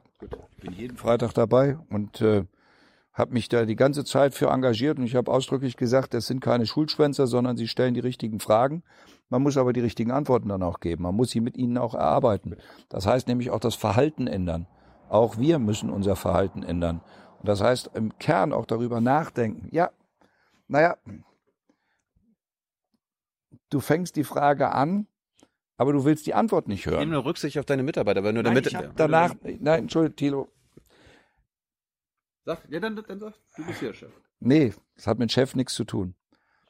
Für Wir haben eine äh, bestimmte Zeit definiert und ich habe den nächsten Termin, da warten wieder ein paar hundert Leute. kurze letzte Frage, die ich allen Jetzt stelle. sie wieder an. Nee, das, kann, das kannst du in einem Wort beantworten. Ist es besser, nicht zu wählen, als AfD zu wählen? Weil jetzt am 27. Oktober ist Wahl. Es ist einfach gut hinzugehen und wählen zu gehen. Auch AfD. Was soll diese Frage? Also das ist doch eine demokratisch. Äh, eine, ist es besser, nicht zu wählen, als eine Thilo, ich würde Partei? gerne meine Antwort geben, wie ich sie geben möchte. Und ich möchte sie nicht umgedreht Ja, kriegen. aber ich kann doch immer noch nachfragen. Ich glaube, du willst meine Antwort einfach nicht wissen und das finde ich nicht in Ordnung. Ich, ich will sie wissen, ist es besser, nicht zu wählen, als AfD zu wählen. Es ist wichtig, wählen zu gehen. Und mir das Wählen nicht austreiben zu lassen, weil irgendwer die NPD, die AfD oder sonst irgendwas wählt. Ich will, dass die Menschen einfach das Gefühl dafür haben, dass sie wählen gehen können. Sie dafür aber immer zu beschimpfen, dass sie falsch gewählt haben, halte ich für ein Riesenproblem, weil das bestätigt genau die Leute, die dann immer sagen, wir dürfen da nicht sagen, was wir wollen. Wenn wir wollen, dass die Leute zuhören, dann müssen wir auch mit ihnen das Gefühl entwickeln, dass das, was sie ausdrücken, auch irgendwo ankommt. Und dafür jedes Mal als AfDler oder als Verharmloser in die Ecke gestellt zu werden, finde ich leider ein großes Problem. Ja, aber wenn der Ministerpräsident äh, nicht sagen will, dass eine Partei, die die Demokratie abschaffen will, äh, dass es auch okay ist, sie zu wählen, Tilo, weil, weil das man dann finde ich jetzt nicht fair, was du machst. Jetzt wird's wirklich unfair. Dass du mir unterstellst, weil ich das nicht sage, was du von mir erwartest. Dass ich da Meinte ich nicht. die AfD, doch, das hast du gerade gemacht. nehme ich das zurück, das meine ich. Dann lassen wir es jetzt. Gut, Könntest du es einfach lassen? Mache ich. Tilo, ist nicht in Ordnung. Hör bitte auf. Es ist nicht in Ordnung. Also jetzt hast du wirklich bei mir eine, eine Linie überschritten, die ist nicht in Ordnung. Ich habe das allen, all die Frage mit der gleichen Nachfrage gestellt. Die antworten ja genauso Nochmal, wie du. Du hast eben, lass es bitte. Das, das Interview muss ich schon selbst beenden. Also willst du die Frage nochmal beantworten? Weil sonst, sonst endet Du das, hast endet eben gesagt, der Ministerpräsident will nicht beantworten, dass die der AfD eine demokratische Partei oder eine undemokratische Partei ist. Das finde ich eine Unverschämtheit. Das habe ich dann falsch formuliert. Entschuldigung, das hast du aber gesagt. Und jetzt würde ich dich einfach bitten, das zu lassen. Ich meinte, die AfD Ich will vertritt nicht wissen, was du meintest. Du hast mich gefragt und ich würde Das war Jung und Naiv mit Bodo Ramelow. Nee, das war's noch nicht. Hi. Ich bin Tyler, ich stand hier hinter der Kamera und ich sage euch, wir waren ganz schön überrascht von der Situation. Bodos Team hat uns allerdings schnell aufgeklärt, wie es dazu kommen konnte. Er hat nämlich mal Ärger gehabt mit dem Landesverfassungsgericht, weil er im Zusammenhang mit der NPD seine Neutralitätspflicht als Ministerpräsident verletzt hatte. Und beim Essen danach habe ich dann vorgeschlagen, einfach nochmal anzusetzen an der Stelle. Und das haben Thilo und Bodo dann gemacht. Zum Schluss nochmal die Frage mit den Nichtwählern. Es gab in den letzten, äh, bei der letzten Wahl bei euch auch nicht die höchste Wahlbeteiligung. Es sind viele Nichtwähler nicht zur Wahl gegangen. Was sagst du denn denjenigen, die vielleicht damit überlegen, auch nicht dieses Mal wählen zu gehen? Also wäre schön, wenn die Menschen sich überlegen, dass es einfach gut ist, in einer Demokratie wählen zu gehen. Und auch wenn sie Parteien wählen, die mir nicht gefallen. Im Kern ist es so, dass eine Wahl davon lebt, dass auch Menschen in der Demokratie sich aufmachen und wählen gehen, ihre Chance nutzen. Und ähm, wenn am Ende dabei eine Polarisierung entsteht, wie wir sie in Brandenburg und Sachsen hatten, dass die Amtsinhaber dabei am Ende gestärkt aus der Wahl hervorgehen, aber umgekehrt die AfD nicht zur stärksten Kraft wird, soll mir das recht sein. Aber ich werbe trotzdem dafür, wählen gehen, wählen gehen, wählen gehen. Und ich sage auch die, die merkwürdig wählen, sind Ausdruck der Demokratie, weil es da ist. Und wir können nicht so tun, als wäre es nicht da. Unabhängig davon, ob es mir gefällt oder nicht. Wählen gehen ist das entscheidende Credo. Hey Leute, Jung und Naiv gibt es ja nur durch eure Unterstützung. Ihr könnt uns per PayPal unterstützen oder per Banküberweisung, wie ihr wollt. Ab 20 Euro werdet ihr Produzenten im Abspann einer jeden Folge und einer jeden Regierungspressekonferenz. Danke vorab. Und die Frage, die ich auch jedem stelle, ist es besser nicht zu wählen als AfD zu wählen? Ja, ich verstehe das, dass du das so fragst, aber ich muss darauf antworten, die Menschen sollen wählen gehen. Und ähm, die Stimme wird nicht weniger gewichtig, wenn man nicht wählen geht, weil man vielleicht AfD gewählt hat. Aber die andere Frage ist, ob alle anderen sich äh, klar sind darüber, was passiert, wenn man es nur der einen Partei überlässt. Wenn nur alle Wahlen erklärt werden über die Höhe der Prozente der AfD. Das sind, wenn es vielleicht 25 sind, dann reden wir über 75 nicht. Und das finde ich schade. Ich würde gerne über die 75 reden, damit es vielleicht 80 werden, über die es sich lohnt zu reden. Gut. Am 27. Oktober ist hier in Thüringen Wahl. Geht wählen. Unter anderem ist Bodo mit der Linkspartei richtig zu, wählbar. Das ist so. Das ist auf den Wahlplakaten immer nicht so richtig zu sehen. Auf den großen ist es nicht zu sehen. Das Interessante ist, so funktioniert Werbung, wenn Sie also wir haben Bürger befragt, äh, wenn sie an den Plakaten vorbeigegangen sind, haben sie immer hinterher behauptet, sie hätten das Parteilogo gesehen. Journalisten fällt es auf, dass es nicht drauf ist, deswegen wundert es mich nicht, dass du fragst. Aber der Normalbürger geht vorbei und sagt, ach, das ist Ramelow, das ist die Linke. Und äh, es wäre ja blöd, mit mir zu werben, wenn die Leute am Ende nicht wissen, wo sie das Kreuzchen machen sollten, weil da, sie müssen schon bei uns an der Partei machen. Ich persönlich werbe ja immer für Rot-Rot-Grün und ich bleibe mir da konsequent treu. Ich möchte, dass Rot-Rot-Grün den Handlungsauftrag hat. Deswegen haben die Thüringer Wählerinnen und Wähler sogar die Möglichkeit, in drei Variationen sich zu entscheiden. Bodo, vielen Dank für deine Zeit. Das war eine lebhafte Diskussion und ein Interview. Bis bald. Ja, ich befürchte es. Bis zum nächsten Mal. Dann in der Staatskanzlei wieder in der Couch rumlümmeln. Wenn du es schaffst. Ich arbeite dran. Ciao, ciao, ciao.